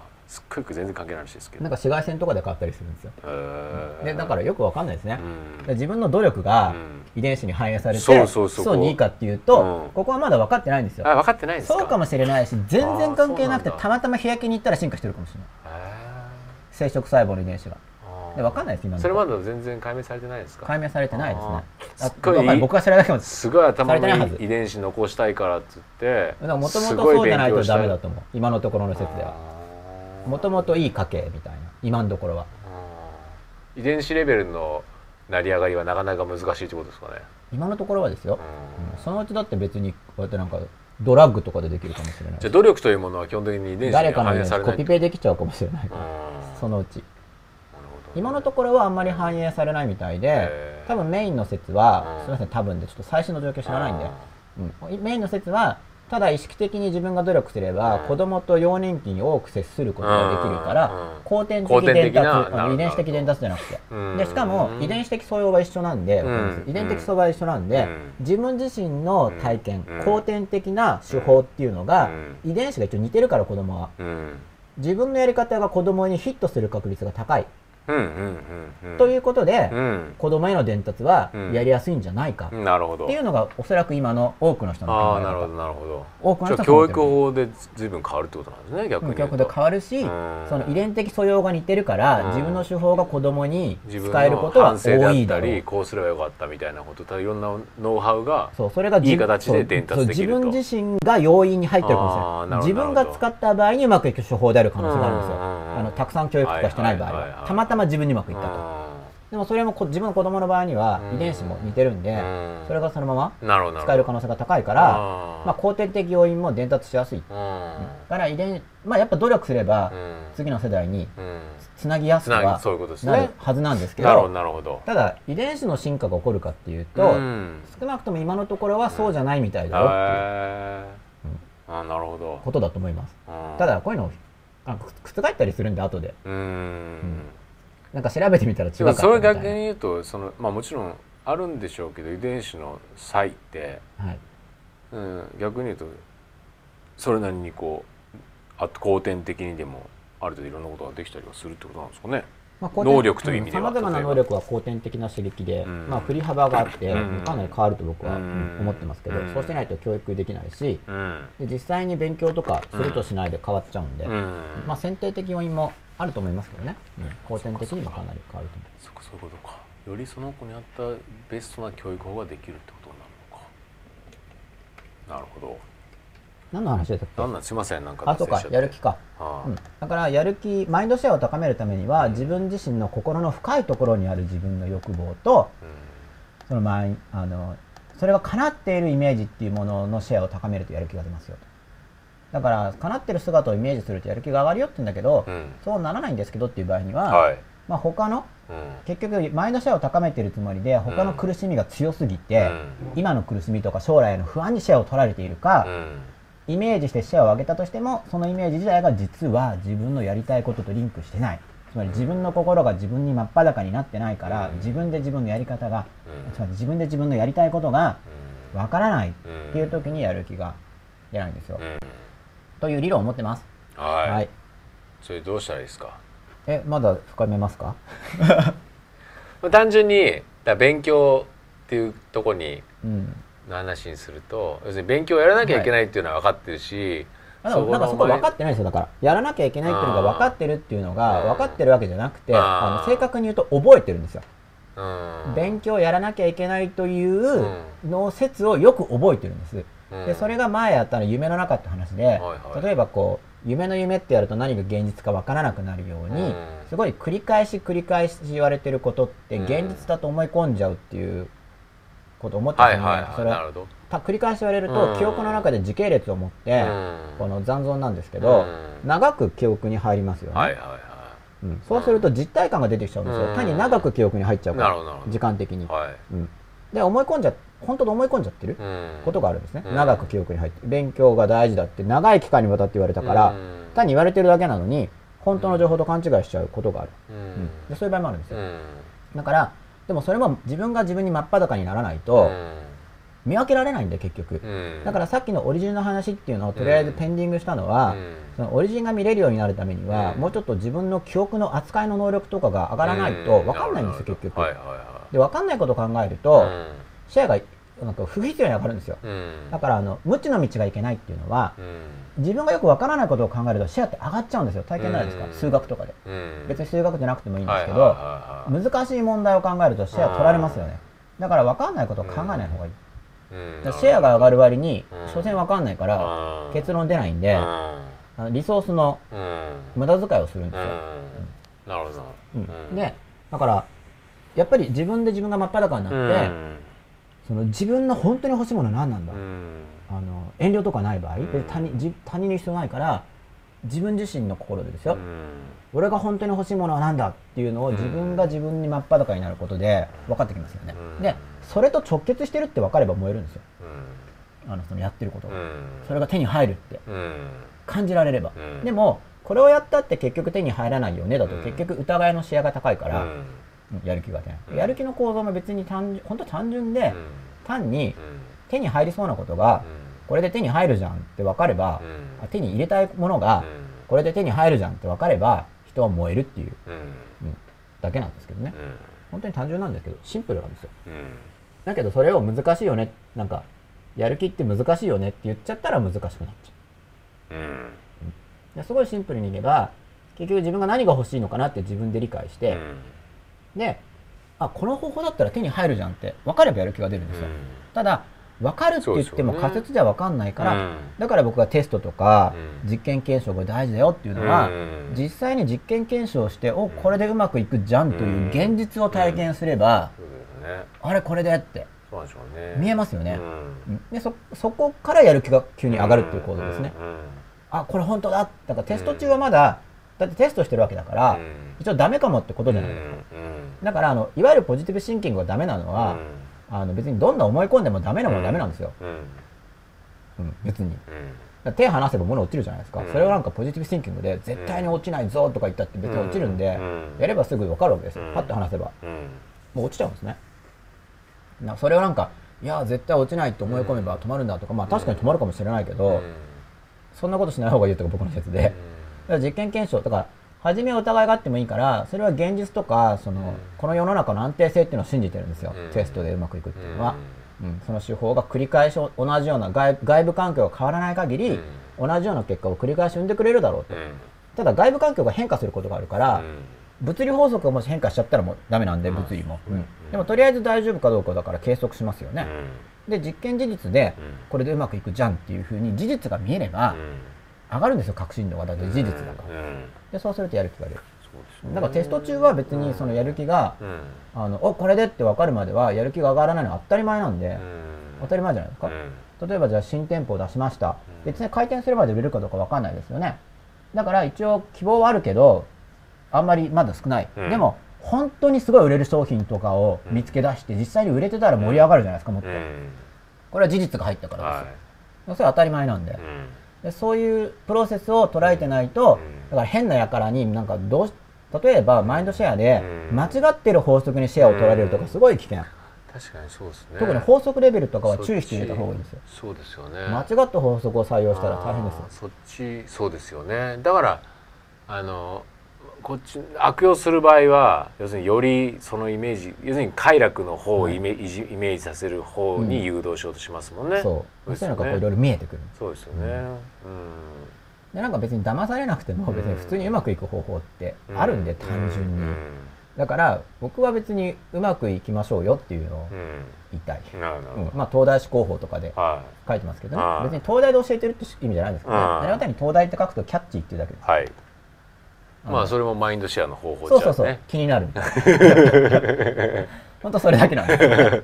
だからそうなることでメッセージを多くの人に伝えることでうん。役にはい。立てるんじゃないかって、うん。まあ方ね。まさに方便ですよ、うん。方便以外の何もんでもないです、うん。いいものを口に持っていくために使う方法ですね。そうですね。しましたよね、前ね。はい、で別あの遠いと一緒です遠い遠い遠い。うんで別に嘘じゃないし。そうですよね。全然。うん。見てもらう、飲んでもらうための。そうです飲んでもらうためのまさに方便方便だようん。遠いだ、遠い、そう次不思議8883集中できない人は残存が多すぎる切り替えが大事それとも整理が大切切り替えが大事それとも整理が大切うんこれはどっちもあると思いますよそう。まあ、集中できない人は残存が多いんでまずその残存が多いってことを自覚できるとこれじゃいかんっていう気持ちが出ますよねうん。うん。そうですね。どうでもいいことにシェア取られてるうぞん。っていう気持ちが出ますよね、ううん。んそうしたらでも本当にシェア取られてる人はやっぱり遮断の練習した方がいいです、ああ、なるほど。うん、うん。でシェアを取るコツ。これはお話ししたかもしれないんですけど、人間は肉体的刺激にシェアを取られやすいんででも本当こんなんでもいいですよ。うん。うん。こう手を動かすとか。はい。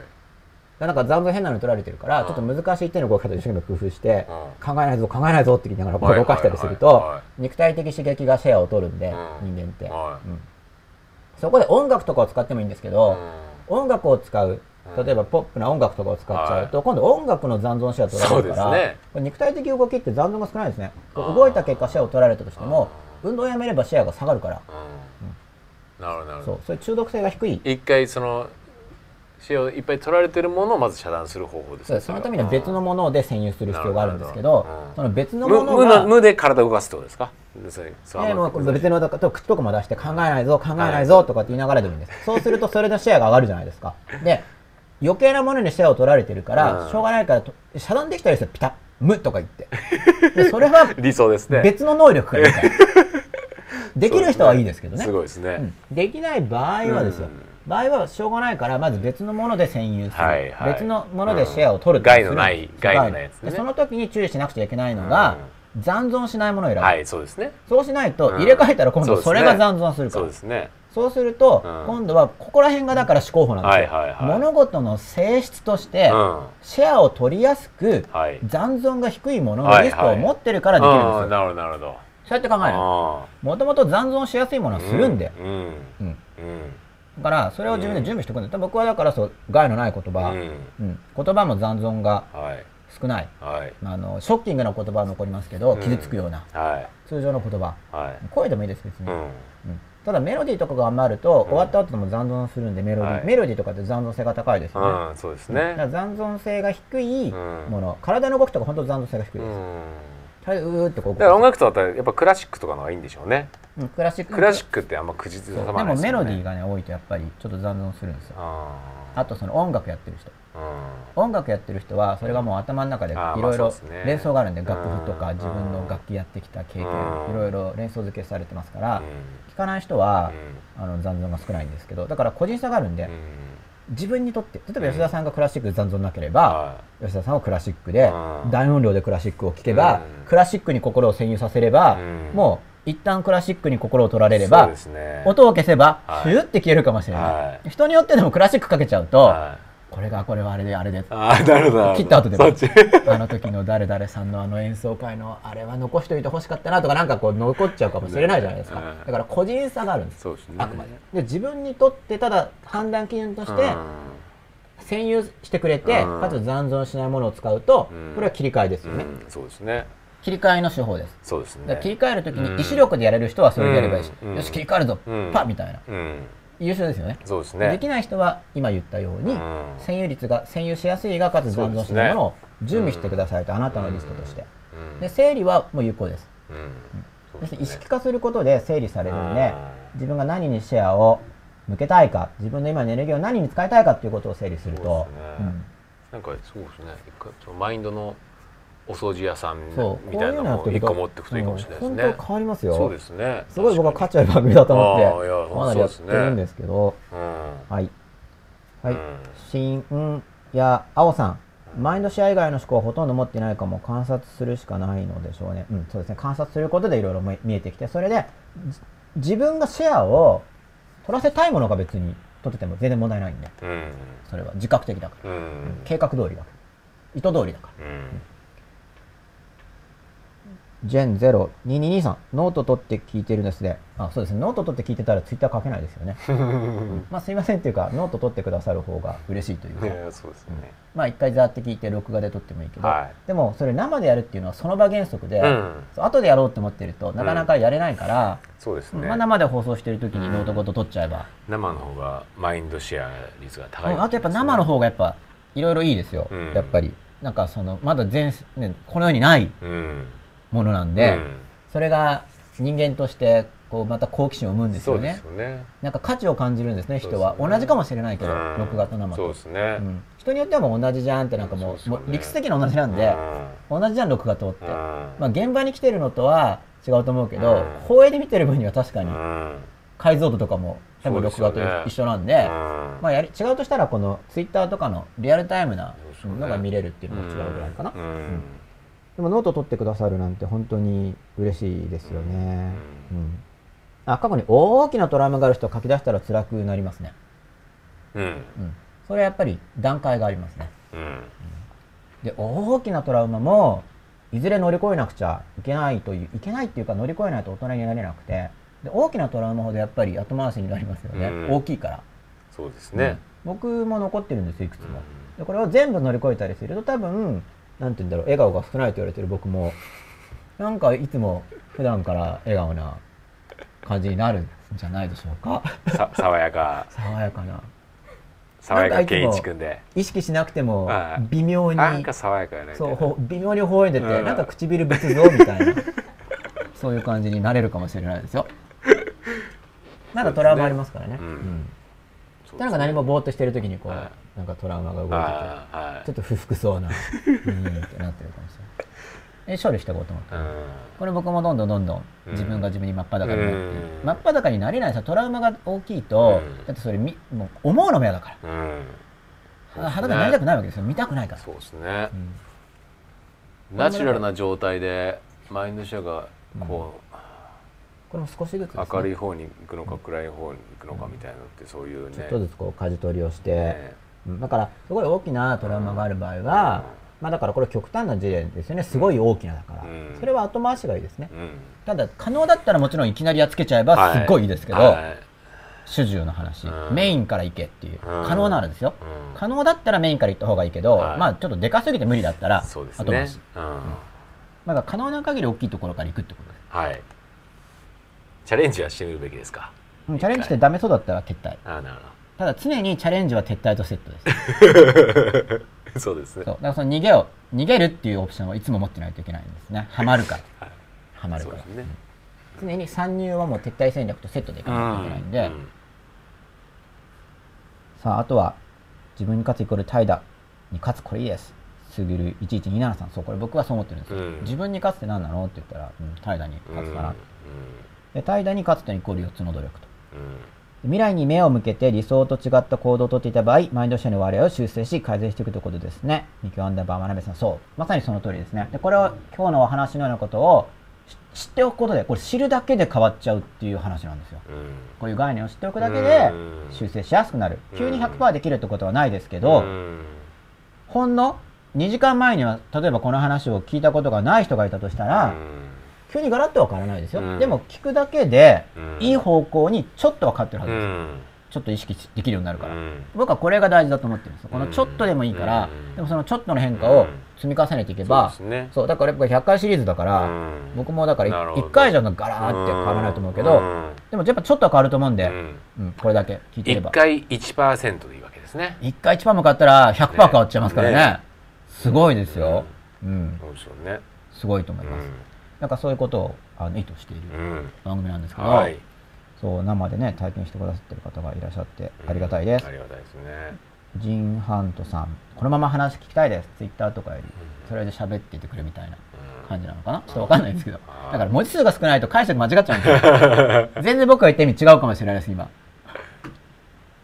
うん、単になんかいいいいよいいねみたいなうん。この番組いいねとかっていう、はい。そういう意味かもしれないし、はい。はい。そうだから間違えないようにしないといけないんですけど、まあなかなか文字数少ないと誤解もあると思うんですけど誤解してたらもう一回教えてください 誤解しますよね一応やっぱそこは、はいうん文字数少ないですからね、はいシェアを取られすぎないようにする方法はありますか？かっこ PC で例えると作業を軽くするって感じです。かっことで大茶子さん。これはまず、一番大事なのは、うんまず決意。決意。うん俺の心のマインドシェアは自分で決めるっていう決意。これが大事です。決意。うんまず第一に。決意しないといけないです。自分のマインドシェアは自分で決める。まず決意。で、第二に、このマインドシェアの円グラフみたいのを、なんかこ、まあ、断るごとにまで入れなくていいんですけど、ちょっとマインドシェアが気になったら、あれ今どうなってるかなってこういう円グラフみたいなのをイメージして検討してみる。うん決意が先ですけどね。自分のマインドシェアは自分で守るみたいな。で、マインドシェアを取られてたなって思ったら、まず意志の力で、じゃあこれこれは考えないようにしようってやりますよね。で、意志の力でできれば素晴らしいんだけど、意志の力だけで足りない時には、さっき言ったように別のものにまず一回占有させて、ただし残存効果が少ないものに一旦あのはい。占有させて、はい。で切り替えるっていうことをします。はい。で、それはすぐできることなんですけど、さらに未完成のサイクルって言って、あのやりかけのことのリストを作る。ああのやり方のことってやらなくちゃと思ってるだけでシェア取られるんですよ、で今やってなかったら考えるだけ無駄なんで。そうですね。無駄ですよねはっきり言って、はい、今やってないわけだから、はい。うん、だからやりかけのことは、うん。あの紙に移しておいて、うん。マインドシェアは取るっていうのがすごい大事、うん。で今やってることが終わってからその紙とか見て次何やろうかなってやれば、あの何々をやらなくちゃいけないから忘れないようにしようってやるとシェア取られるんですよ、うん。無駄なんで、はい。うん、今紙と鉛筆多分この番組見てる皆さんは、うん。インターネットが見れるぐらいなので、うん。紙と鉛筆持ってると思うんですよ。うん。うん。おそらく。だからまあ別にテキストファイルでもいいですよ。紙と鉛筆じゃなくても、うん。うんパソコンで見てる人はパソコンでいいんで、うん。やりかけのことはとにかくリストにして出す。うん。心前やりかけのことはリストにしたからこれは考えなくてもいいや。今やってることが終わったらでも次にこのリストを見よう。リストを見るっていうことだけ覚えておけばいいんでシェアがすごい少なくて済みますよね、うん。それをなんか、何ね。これが終わったら何々と何々をやらなくちゃとかって、うん複雑に思ってまあ理想はもうう一個のことで100%になってのが理想なわけですよね。超理想ですよ。今なんか真っ裸真っ裸この番組、そうですね。この番組この僕は、そうですよね。この番組100%ってやりたいわけですよ,、うん。そうですよね。これは確かに僕は別プロジェクトも持ってるけど、うん。それは終わってから。そうですよね。この番組が、うん。でやらないと、うん。なんか中途半端になりますよね、うん。今はここに集中しないと、うん。うん。うん。そうね。そう。うん。だからそれをだかこれらで喋りながら次の書籍のことが考えられてたら嫌ですもんね。嫌です嫌ですしクオリティ落ちますクよね。オリティ落ちますよね。いやいろいろありますけどね。案件は。案件例えば今はこのこの真っ裸を素晴らしくするためにそうですね。そうです。これを番組を考えると。うん。別の時間帯はまた別の時間帯、はい。だからその時のマインドシェアとこう時間で展開していくんで、うん。それ自覚的に自分でコントロールしていくんですよ、うん。で自覚的にコントロールしていくぞっていうふうに決意するだけでもう変わるんで、うん。意志力の。うん。意志力ってすごいんですよ、うん。ただすごいけど限界があるから、うん自分自身の意志力はどの程度まで使えるかなっていうのを自覚しておくのも大事です、意志力で積んじゃう話は早いんですよ、うん。まあそうですね。えそれえそれできできたら終そうですよね。でもその範囲を知っておくことであ意志力で済む話は意志力で済ますのが早い。あはいはい。逆に。うん。わかります？まあ意志力で済む話をなんか別のノウハウとかでうだうだやってると書い。て遅いんですよ。そうですね。えっこと吉永さんなんて言ってたっけ？そうこういう時の手法はとか言ってね。別に「えい!」ってこうもうそれで終わりだから。うん。だから一人一人でも意志力のレベルって違うんでね。だから意志力をすごく高めればうん。話終わりじゃんっていう話があるんうん。ですよね。だから逆に意志力がすごいある人って話が早いんですよ。ね。やるだけじゃんみたいうな。ん。あんまり考えすぎてねど真ん中忘れてたみたいなことになっちゃいますそよね。の本人が意志力が強いと手法いらないじゃないですか、うん。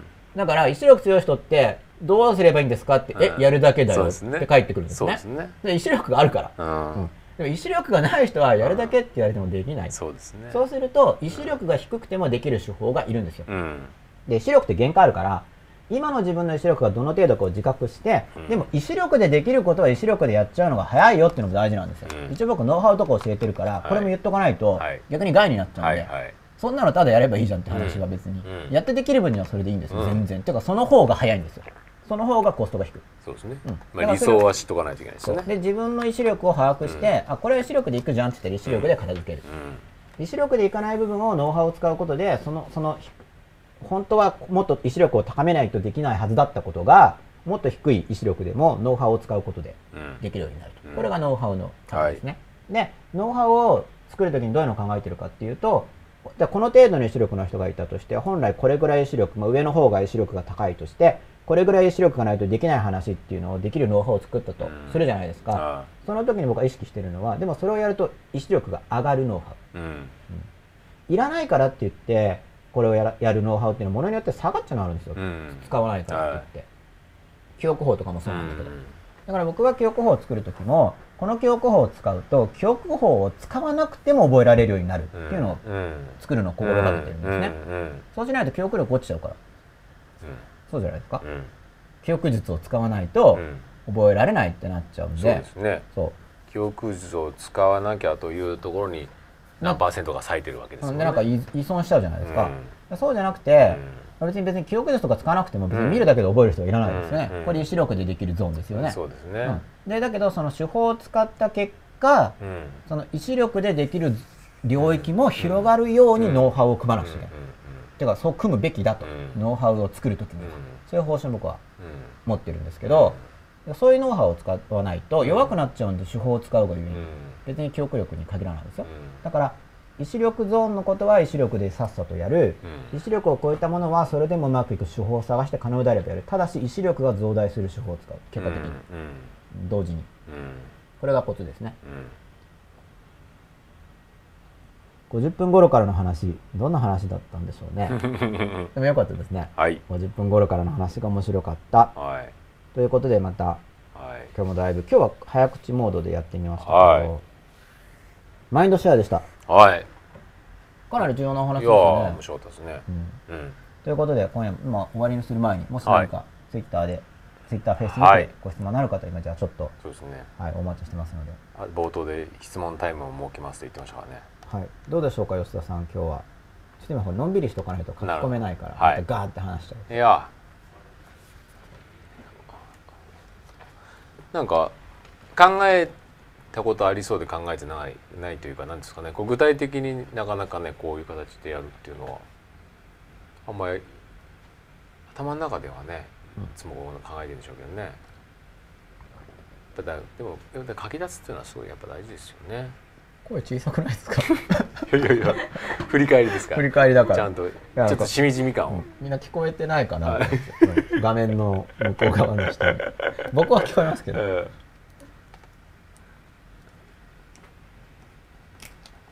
うんどうでしょうか今。感想やご質まあもうすぐ終わりなので感想ご質問をお待ちしております。ツイッターとかで。入んないですね。でもこれ時差があるかもしれないですよね。うん。あれ？こっちは出てる？あ来ましたね。ああそっか。いつも僕の方が遅いですね。はい。あ来た来た。確かに記憶法セミナーを卒業してから普通に記憶できる量が増えました。吉行アンダーバータカさんありがとうございます。そうなんですね。そういう風にノウハウを作ってるんですよ。これはなんか単に記憶術の教材本当になんか売るだけみたいな、うん。アコギな人がいるとしたら、うん。むしろ下がるようなの作りますよね、うん。記ね憶術、うん。うん、使えば覚えられるけど、使わないとむしろ覚えられないってなっちゃえば、ね。なんか依存しちゃうから。僕はあんまそういうの、とかアパっていうか全然そういうの意図してないんで、うん。うん、そうですね。大事だと思ってるんですよ、うん。教える時に、うん。そでそうしないと本当教えてるんじゃなくて、弱めてるじゃんみたいな、うん騙してるじゃんって思っちゃうんで、そうですうんねそうしちゃうっていうのはあの本当は能力が下がってるとすれば。うん。見かけの能力を上げるだけになって記憶記憶というならそれぞれのことに対してマインドシェアっていうのがあるんですかね。例えば記憶というものに対して、この方だと記憶というものに対しての記憶この方の記憶ということに対する考え方のマインドシェアを吉永さんがああ、うんそれもありますよね。しっかりとこうある意味うんうん、そういうことですよね。うん。まあいろいろあるんですけど、うん。先生はトゥドゥーリスト派。これは多分喧嘩してないでしょうね。トゥドゥーリスト派って。派ってなんかあのバカにする時のネットで書くじゃんははみたいトゥーリなストはダッツダッツダッツみたいな。トゥドゥーリストこれいやこれ続きがこの派っていうのは多分日本語の助詞だと思いますよ。トゥドゥーリストは書いてますかとか、ああ、うん、なるほどうしてますかとかこれ続きが来るんじゃないですかね。うん。今番組が大体終わったんでご質問感想ツイッターなどで募集中で。す、まあ、最後にやっぱこうやってなんか番組中なかなかいつも書けない提供をいただくんで、来ましたよ。うん、やっぱり書くとまとまると思うんで別にツイッターに書かなくてもいいんですけど ToDo リストは紙と鉛筆ですか？僕は両方ですね。あ紙と今やってるのは紙とボールペン。あるいはあの テキストファイル。紙ベースとはい。あのコンピューターに書くのと僕は今併用してます。はい。うんでちょっと変えようと思っててうん。なんかあの名前忘れちゃったんですけど有名なノートありますよね持ち運び用の。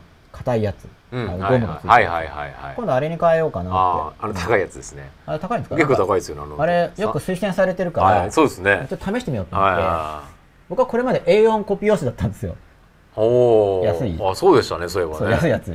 でも、まあ、あれみんなが勧めるから、ちょっとそろそろ試してみようかな。と、今のところは A4 コピー用紙。あ。しかもミスプリントしたものの裏にボールペンで書くか。モレモレスキンノートっていうらしいですよ。あそうだモレスキンノート。はい。モレスキンノートをこれから試す予定です。ああなんでいいんですかね。なんかねあの揃ってるああのの硬いからいのと持てばすぐできるですよね。っていうのだと破れるとか。あとあのカバーと中の紙のあれが段差がないあ段差がない、うん、でなんか多分使ってる伝統があるから分かんないですけどね。マーケティングでダメなものをよくしいいって言ってる場合もあるからで一応でも信用して試して、もう使ってる人多いですよね、うん、多いってことは、うん。ね、でも分かんないじゃないですか。みんなそれって騙されるって場合もあるからね。ねこれにやられてるかもしそうれない。やられてるかもしれない そうですね。一応自分で確かめないうん。ただ一応いいだろうなと思ってるんですよ。僕も。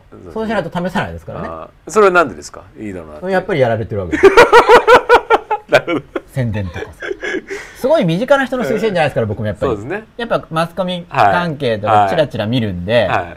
そうですね。みんなみんなやられてるかもしれないだから一応僕としてはまずテストするぞっていう。うん。僕として。うんでテストしてやっぱりやっぱいいかもしれないですけどうん。ねでもテストしないとやっぱり。そうですね。でとりあえずは1個買おうじゃないですか、はい。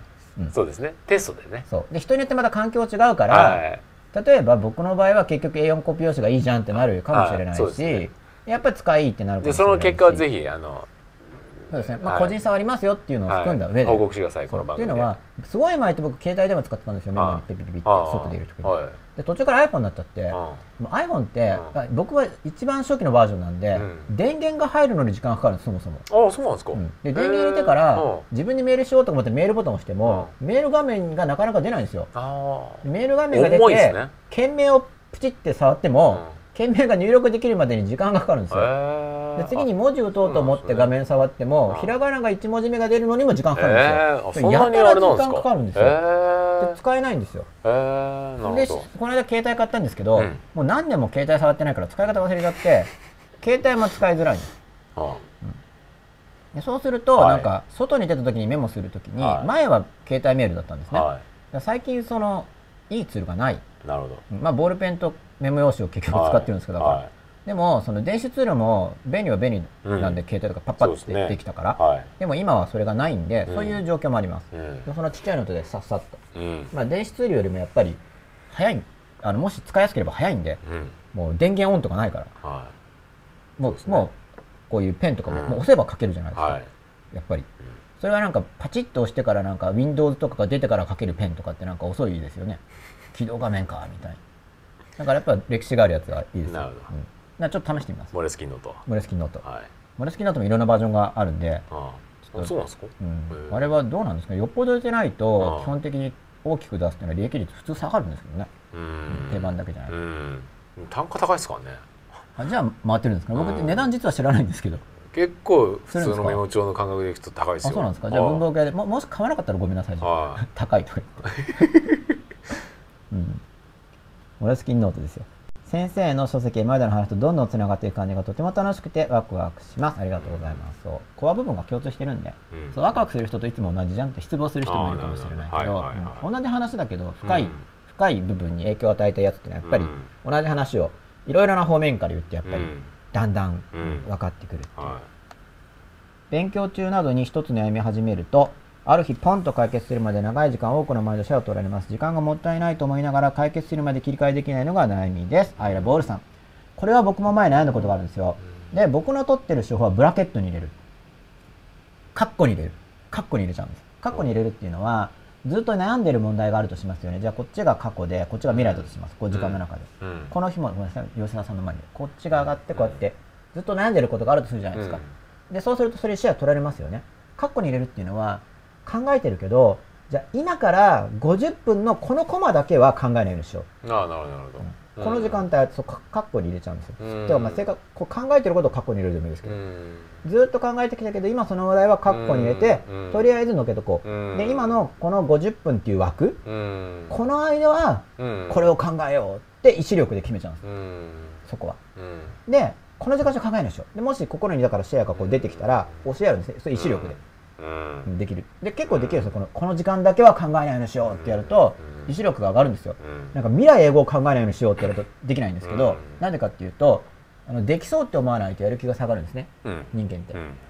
だからこの50分だけはとか50分が難しければ別に5分でもいいです。うん。タイマーかけて。うん。この5分だけはそのことを考えないようにしようこれをやろうっていうふうに設定するとあそれだったらできそうかなうん。5分くらいだったらうんってなるとやりやすくなるんですね。可能性がうん。よりあのよ予感できるから、はい。うん。そのが人間できるんで。うん。だからずっとかついついマインドシェアを取られちゃう問題とかがあるときにはうん。でも別のやらなくちゃいけないことがあるときには今のこの何十分だけは今やろうとしてるこれに集中してこの時間が終わってからまた考えればいいやっていうふうにやるとやりやすくなるんでうん。うんぜひ試してみてください。テストとかでもありますよね。ね学校のテスト。ははいい。そのなんか一問つまずくとずっとああそうそう。それシェア取られてるん取ですられてるんですよね。でそれね。で考えてるとやられちゃうん時でね。そう。だからそれまた別の問題に入るときには、うん。今はこっちをうん。考えよう。そうですよね。うん。でこのブラケットうん。あの離脱して別のなんか心を取られてる時に人間その身体的刺激があると、うん。そっちにシェアを取られやすいっていうはいそうはい。仕組みを持ってますよね、はい。で難しい場合にやっぱおすすめなのは映画。映画？映画。映画。なんでかっていうと映画っていうのはその広告業界の人とかがそのし映画を見てる間のシェアは取ろうと思って研究して作ってるんですよ。うん。もう照明を落とすことしかり。うん。前のあのスクリーンがきちんと光るように作ってるし、もうそのカメラワークもそうだし、はいね。スピーカーの配置もそうだし映画館で売ってる食べ物ですらそうだし、映画を見てる間は映画のそのリアルタイムですよ、ポップコーンが集中力高めるんですか？うん、ポップコーンの方が高まるんです。なんか他のものより。へえそうなんですか本当に？いやほんと試してください今度別の 別の食べ物。えいやじゃあ食べ過ぎたらダメ。です気持ち悪くなったら多分そのうおえっていうのにシェアを取られますよね、はおおえ感にシェアを取られますけど。惰性で食べられるって。いああなるほど映画見ながらこう食べられるんですはいはいはいはい。なるほどこれがなんか食べるのが複雑でなんか舌噛むとか。ああなるほどなるほど。やっぱ骨取らなくちゃとかだとシェア取られますよねそっちに。あそうじゃないですか、ーうん。うん、なんか開けなきゃとか。うん。脱線で食ってますもんね。そうなんかみんなこう考えたことがパッてパッパッパッてそうですねだからシェア取られないで食べられるじゃないですかあんま音しないしあとあれうんなんかあの低い潰れるような、うんそうですね、うん音で乾いてるからあまりぐじゅぐじゅ言わないとかそうですね、そういう意味でいいとな思います、ね、るほどなるほどまあいろいろ考えて作ってるんですけど、だからそれで映画館とかに行くとだから、まあ、それでもすごい悩んでたりすると映画にもシェア取られないで自分の悩みになっちゃいますけど、うん。結構忘れやすい、うん。まあ、そういうので音のでかいライブとかに人が行ったりするんですよ。身体的刺激が強いから、うん。映画以上にうん。音のでかいライブハウスとか、そそっちに刺激取られるじゃないですか。ことですね。それのもっと激しいやつだと薬物とかになっちゃうから、そうですね、まあでもとかね、うん。一応映画とかだったら、そう。まあ、映画も残存効果ありますけどね、まあ、でも比較的低いんで映画は、うん中毒性とか。がなるほど。そういうので一旦心を離す環境に入れるっていうのも手だし、あとなんかすごいやたら喋りまくる友達とお茶したりとかするとあの喋りまくる人とシェア取って取ってきますからね。間髪入れず喋り続ける友達。ああえて違うものに。あそう残存効果が少ない。喋喋りまくるけど心に残らないことを言う友達。ああそうですね、うん。マシンガントークだけど、うん。なんか全然どうでもいいことしか言わない。吹き飛ばしてくれるみたいな、うんああなるほど。ら心に残らないからさっきの。そうですね。こっちが高くてこっちが残存がない。ない。どうでもいい話ばっかりするお掃除屋としては敵や友達。それはもういいんですね。に電話するみたいな。なるほどなるほど。ごめんプチって切れば、うん。ちょっと切り替えに使えるぞとか、いろいろリストを持ってるのが大事ですよね、うん。そうですね。リスト持ってるのそうですね。ネタ的に。確かに確かに。マシンガントークで言われたとすごくきついちゃってずっとうじうじうじって気になる人はダメですよ。そういう人と話しちゃう。そうですね。増えちゃうから。そうですね。確とりあえずその切り切り替えのまあ結局の方針なんですよ、うん。だから時間枠を決めて、うん。意志力でその他のことを追い出してしまうか、うん。それか残存が少ない何かに占有させるか、そうですね。うん。でその自分にとって効果的なうん。リストを持っているっていうのがはい。大事で,、そうですね。もうここら辺の話は本当東大志候補の具体例ですよ。で別に東大志候補を読まなくても、うん。この番組を聞くだけでもうん。きちんと分かるように。はい話してるし、じゃあさらに詳しくは東大志向法を読んでいただくということで。詳しくはっていうかそのもっと対極的な部分。対極的な中のどこら辺にはまるかっていう話がああなるほど。分かる。はい。で結局あれもいっぱい話してる中でうん。すごい、まあか載せられないんですよ。もうすでにページ数あるから、なうん。真っ裸のこっちの番組の方でも補ってるみたいな、今喋った分ぐらいはあの本にしたら何ページ分ぐらいなんですか？えーっと今11時半だから。1時間半。うん100ページ弱ぐらいになるんですね。うんなりますね。あの全部落とせば、まあ、ちょっと僕の通常の本よりは薄薄いですけど。あだってこういう感じで真っ裸的な話をだからうん。6時間ぐらい取れば、ーまあ、普通の一般書の濃さぐらいで一冊になっちゃうと思うんで,、うん。で僕はさらに間引いてもっと濃くしててそこも賛否両論あるんですよ、うん。濃くていいって人と、うん。重くて読みにくいって人 多分部数を本当にやる場合にはもうちょっと軽い方が多分、うん。うん、いいのかなとは思います、でもマインドシェア率を狙ってるわけですもんね。そのテーマにおけるね。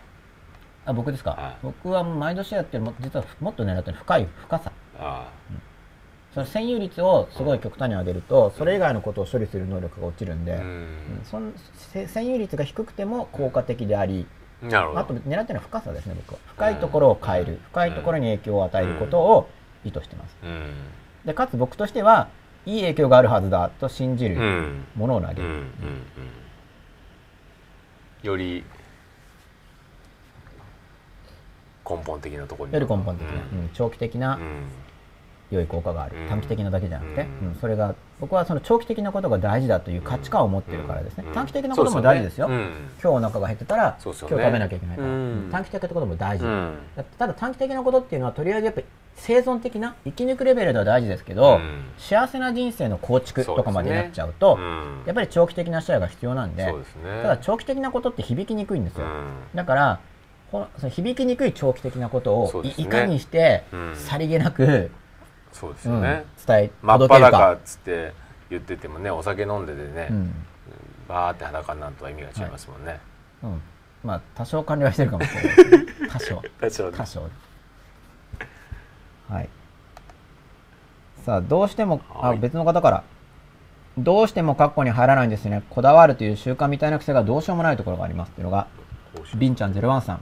括弧に入らないどうしてもそうなんかどうしてもっていうのはさっきの。うんそうこれはねり習慣があるんですね。オリジンの方ですか？そことじゃないですか？うんシェアを取られててうん。本来シェアを取られたくないのにうん。どうしても取られてしまう場合どうしたらいいかっていう。でこれがですねそう自分の意志力をすごい深く超えてる場合もどうしてもって例えば映画を見てもダメとかうん。マシンガントークの友達と会ってもその話に入り込めないとかですよね。だかうんらなるべくそういう時は肉体的刺激が大事なんで本当に。うん。だからまあ映画が足りなかったらうんあのジェットコースターに乗るとか。うん。うん。大体ジェットコースターに乗ってこうやって 100m ぐらい上がってる時にうん。結構悩み事とかうん。その落下に対する恐怖とかうん。わかんないですけどね。うん。ジェットコースターでこう見回ってみたらああの人悩んでそうっていう人もうん。それだいぶでも来てますよ、ううん。んだからあまりにも例えばジェットコースターに乗っても剥がれないとかになっちゃってたら、やっぱりこう専門家に頼った方が多分いいかもしれない。専門家に頼るかあと時によればうん。時によって忘れる。うん。時間がうん。過ぎて、まあ、これあくまで番組で言ってるのは重症な人向うけん。まではちょっとうん。無理なんで、うん。うん。すごい重症なことは専門家の助けを借りる、うん。うん。ただ肉体的刺激が大事っていうノウハウはあるんでただ無難なやつですよ、うん。肉体的刺激って言っても、うん。だから後遺症が出ちゃダメですよ。それは、うんまあ、ただただ普通は人間はその本能的に高いところとか落下感とかでそのシェアを取られるんで、うん。そういう意味でそのジェットコースターとか、ね。ジェットコースタあの加速度を感じるやつ。そのそうすっごい悩んでても勝ちながぐらね。わーってきたらやっぱ普通はこの、うわね怖っとかそっち行きますよね。ね。うん。本能的に、うん。だからそれもだから、うん。物事の性質を使うんですよ、うん。そのだって自分がそういう落下に対する本能に近いような恐怖を持っている時にそれすら全容していく。うん。そうですシェアの切り替えに使う。で残像も少ないです。うん。でも結構無意識にするジェットコースターとかってそういうふうに乗ってんのかもしれないですよねそうそうそう。だからなんかちょっとこう、うううなんかうーんうん。もやもやもやする時に、そうそうね。なんかちょっとうん。パーッとしたいから、うん。でなんか富士急ハイランドでコースター乗ろうとか、まあ、人によってはミッキーに会いに行くとか、うん、でもそうなんでしょうね。でもミッキーとか言って、るんでしょうねそのミッキーにシェア取られてるからその瞬間。はい。まあそのディズニーパワーはなすごいですよね。ディズニー好きな人はですね。好きじゃない人は、うん。車に構えた人は全然取られないですよ、うん。なんで人が入ってるディズだけだろうみたいな。ニーはかなりのマインドシェア率は高いんじゃないですか？ファンはね。世界中に。ファンは。あファンは、うん。それはだから逆にファンである時にマイナスもありますよね。あ、うん。もしかしたら、うん。逆にそのミッキーのことを考えちゃいけない時にミッキー考えてたら、うん。それは不必要にシェアを取られてるんですけどでもなんか切り替えたい時にはあそこに行けばとかっていうふうにうまく持ってれば、それを活用できてるんですよ。だからそれはやっぱり自分が活用していかないといけないです、うん。いろんなこともうん。遊園地でも何でも、そうですね。でこういう話を知ってることで、さまざまなもののうん。活用とか、うん。全用したりする能力が上がるだろうと。そうですね。思って話しはい。てるんですけど、はい。はい。で、西日本人が吉本新喜劇を見ているようなものでしょうかっていう全0222なんですけど、これがよくわかんなくて。いやだからそのあれじゃないですか？あ、切り替えるときに？切り替えるときに。うん。あ、そうかもしれない。ううん。んそうすると、別のことを考えているときにそれで一旦そっちに心を取られれば、その後で、だから、うん。あの、順序としては、考えたくないことを考えている。うん。で、意志力でスパッとここの時間帯は自分の考えたいことって切り替えられれば意志力でいけるけど、うん。そうじゃないとき間にこう挟むってことです。うん。考えたくないこと。多分もともと新喜劇で切り替えてから。で切り替えた後でこっちに戻る前にやりたいことをやるのが大事ですよ、うん切り替えた後にうん。自分の考えたいことを、そそこで例えば一回切り替えることによって、切り替える前だ切切り替えるというか正確に言うと別のものを心に入れる前の状態うん。考えたくないことを考えている状態があるし、うん。考えたくない手を取られた、うん。そしたら別のものに遷移させますよね。その後はブラケットを作りやすくなるんでうん。その後が大事ですよねまた元にまた戻っちゃった。ら、うん。でもそれでも 一回離脱してるから、うん。それを何度かやることで、うん。そのずっと自分の心に付着しているものからうん。一旦離れてるんで、うん。何度かそう、うん。ブラケット作れないとしてもうん。離れた、次の日もなんかで話したってやってるうちに、だんだん離れやすく、うん。そのことを考えないで済むそうですね。ようになっていくんで、それはやっぱりステップを組むってことですね、ブラケット、まあ、直後に入れた方がいいけど入れられなかったら、うんでもそれはそれで一回心を離したからそうですね。うんずっとそれに心を占有されている時代よりは前進したぞ。一回こう戻せる。そう一回離れてでまた取られたけどうん。でもこうやって何度も離してるうちにうん。だんだんこっちから離れやすくなるんでうん。そうですね。逆にでそこにマインド持ってかれないそう話せるようになった。例えば忘れられるようになった。うん。考えないで済むようになったっていうふうになっていくわけですね。ですね。うん。得ですありがとうありがとうございますではありがとうございます。意志力がダメな時のために切り替えリストを作っています。本は読ませていただいておりますよ。ありがとうございます。オンタイムで質問に答えていただけるのがこの番組の素晴らしさの一つですね。アイラボールさん。そう。これはもうもう技術。うん。ユーストリーム。うん。ツイッタうん。ー様々。さまさまどちらも無料サービスですからね。すごいですよね。これはすごいですよね。うん。これはかなりすごいですよ。うん。ということで今晩のはい。このままっ裸はい。マイン第20夜ははいマインドシェアについてお話ししてみました、はい。皆さんツイッターなどでいろいろご質問や感想などをお寄せくださいまして、はい。ありがとうございます。来週もはい。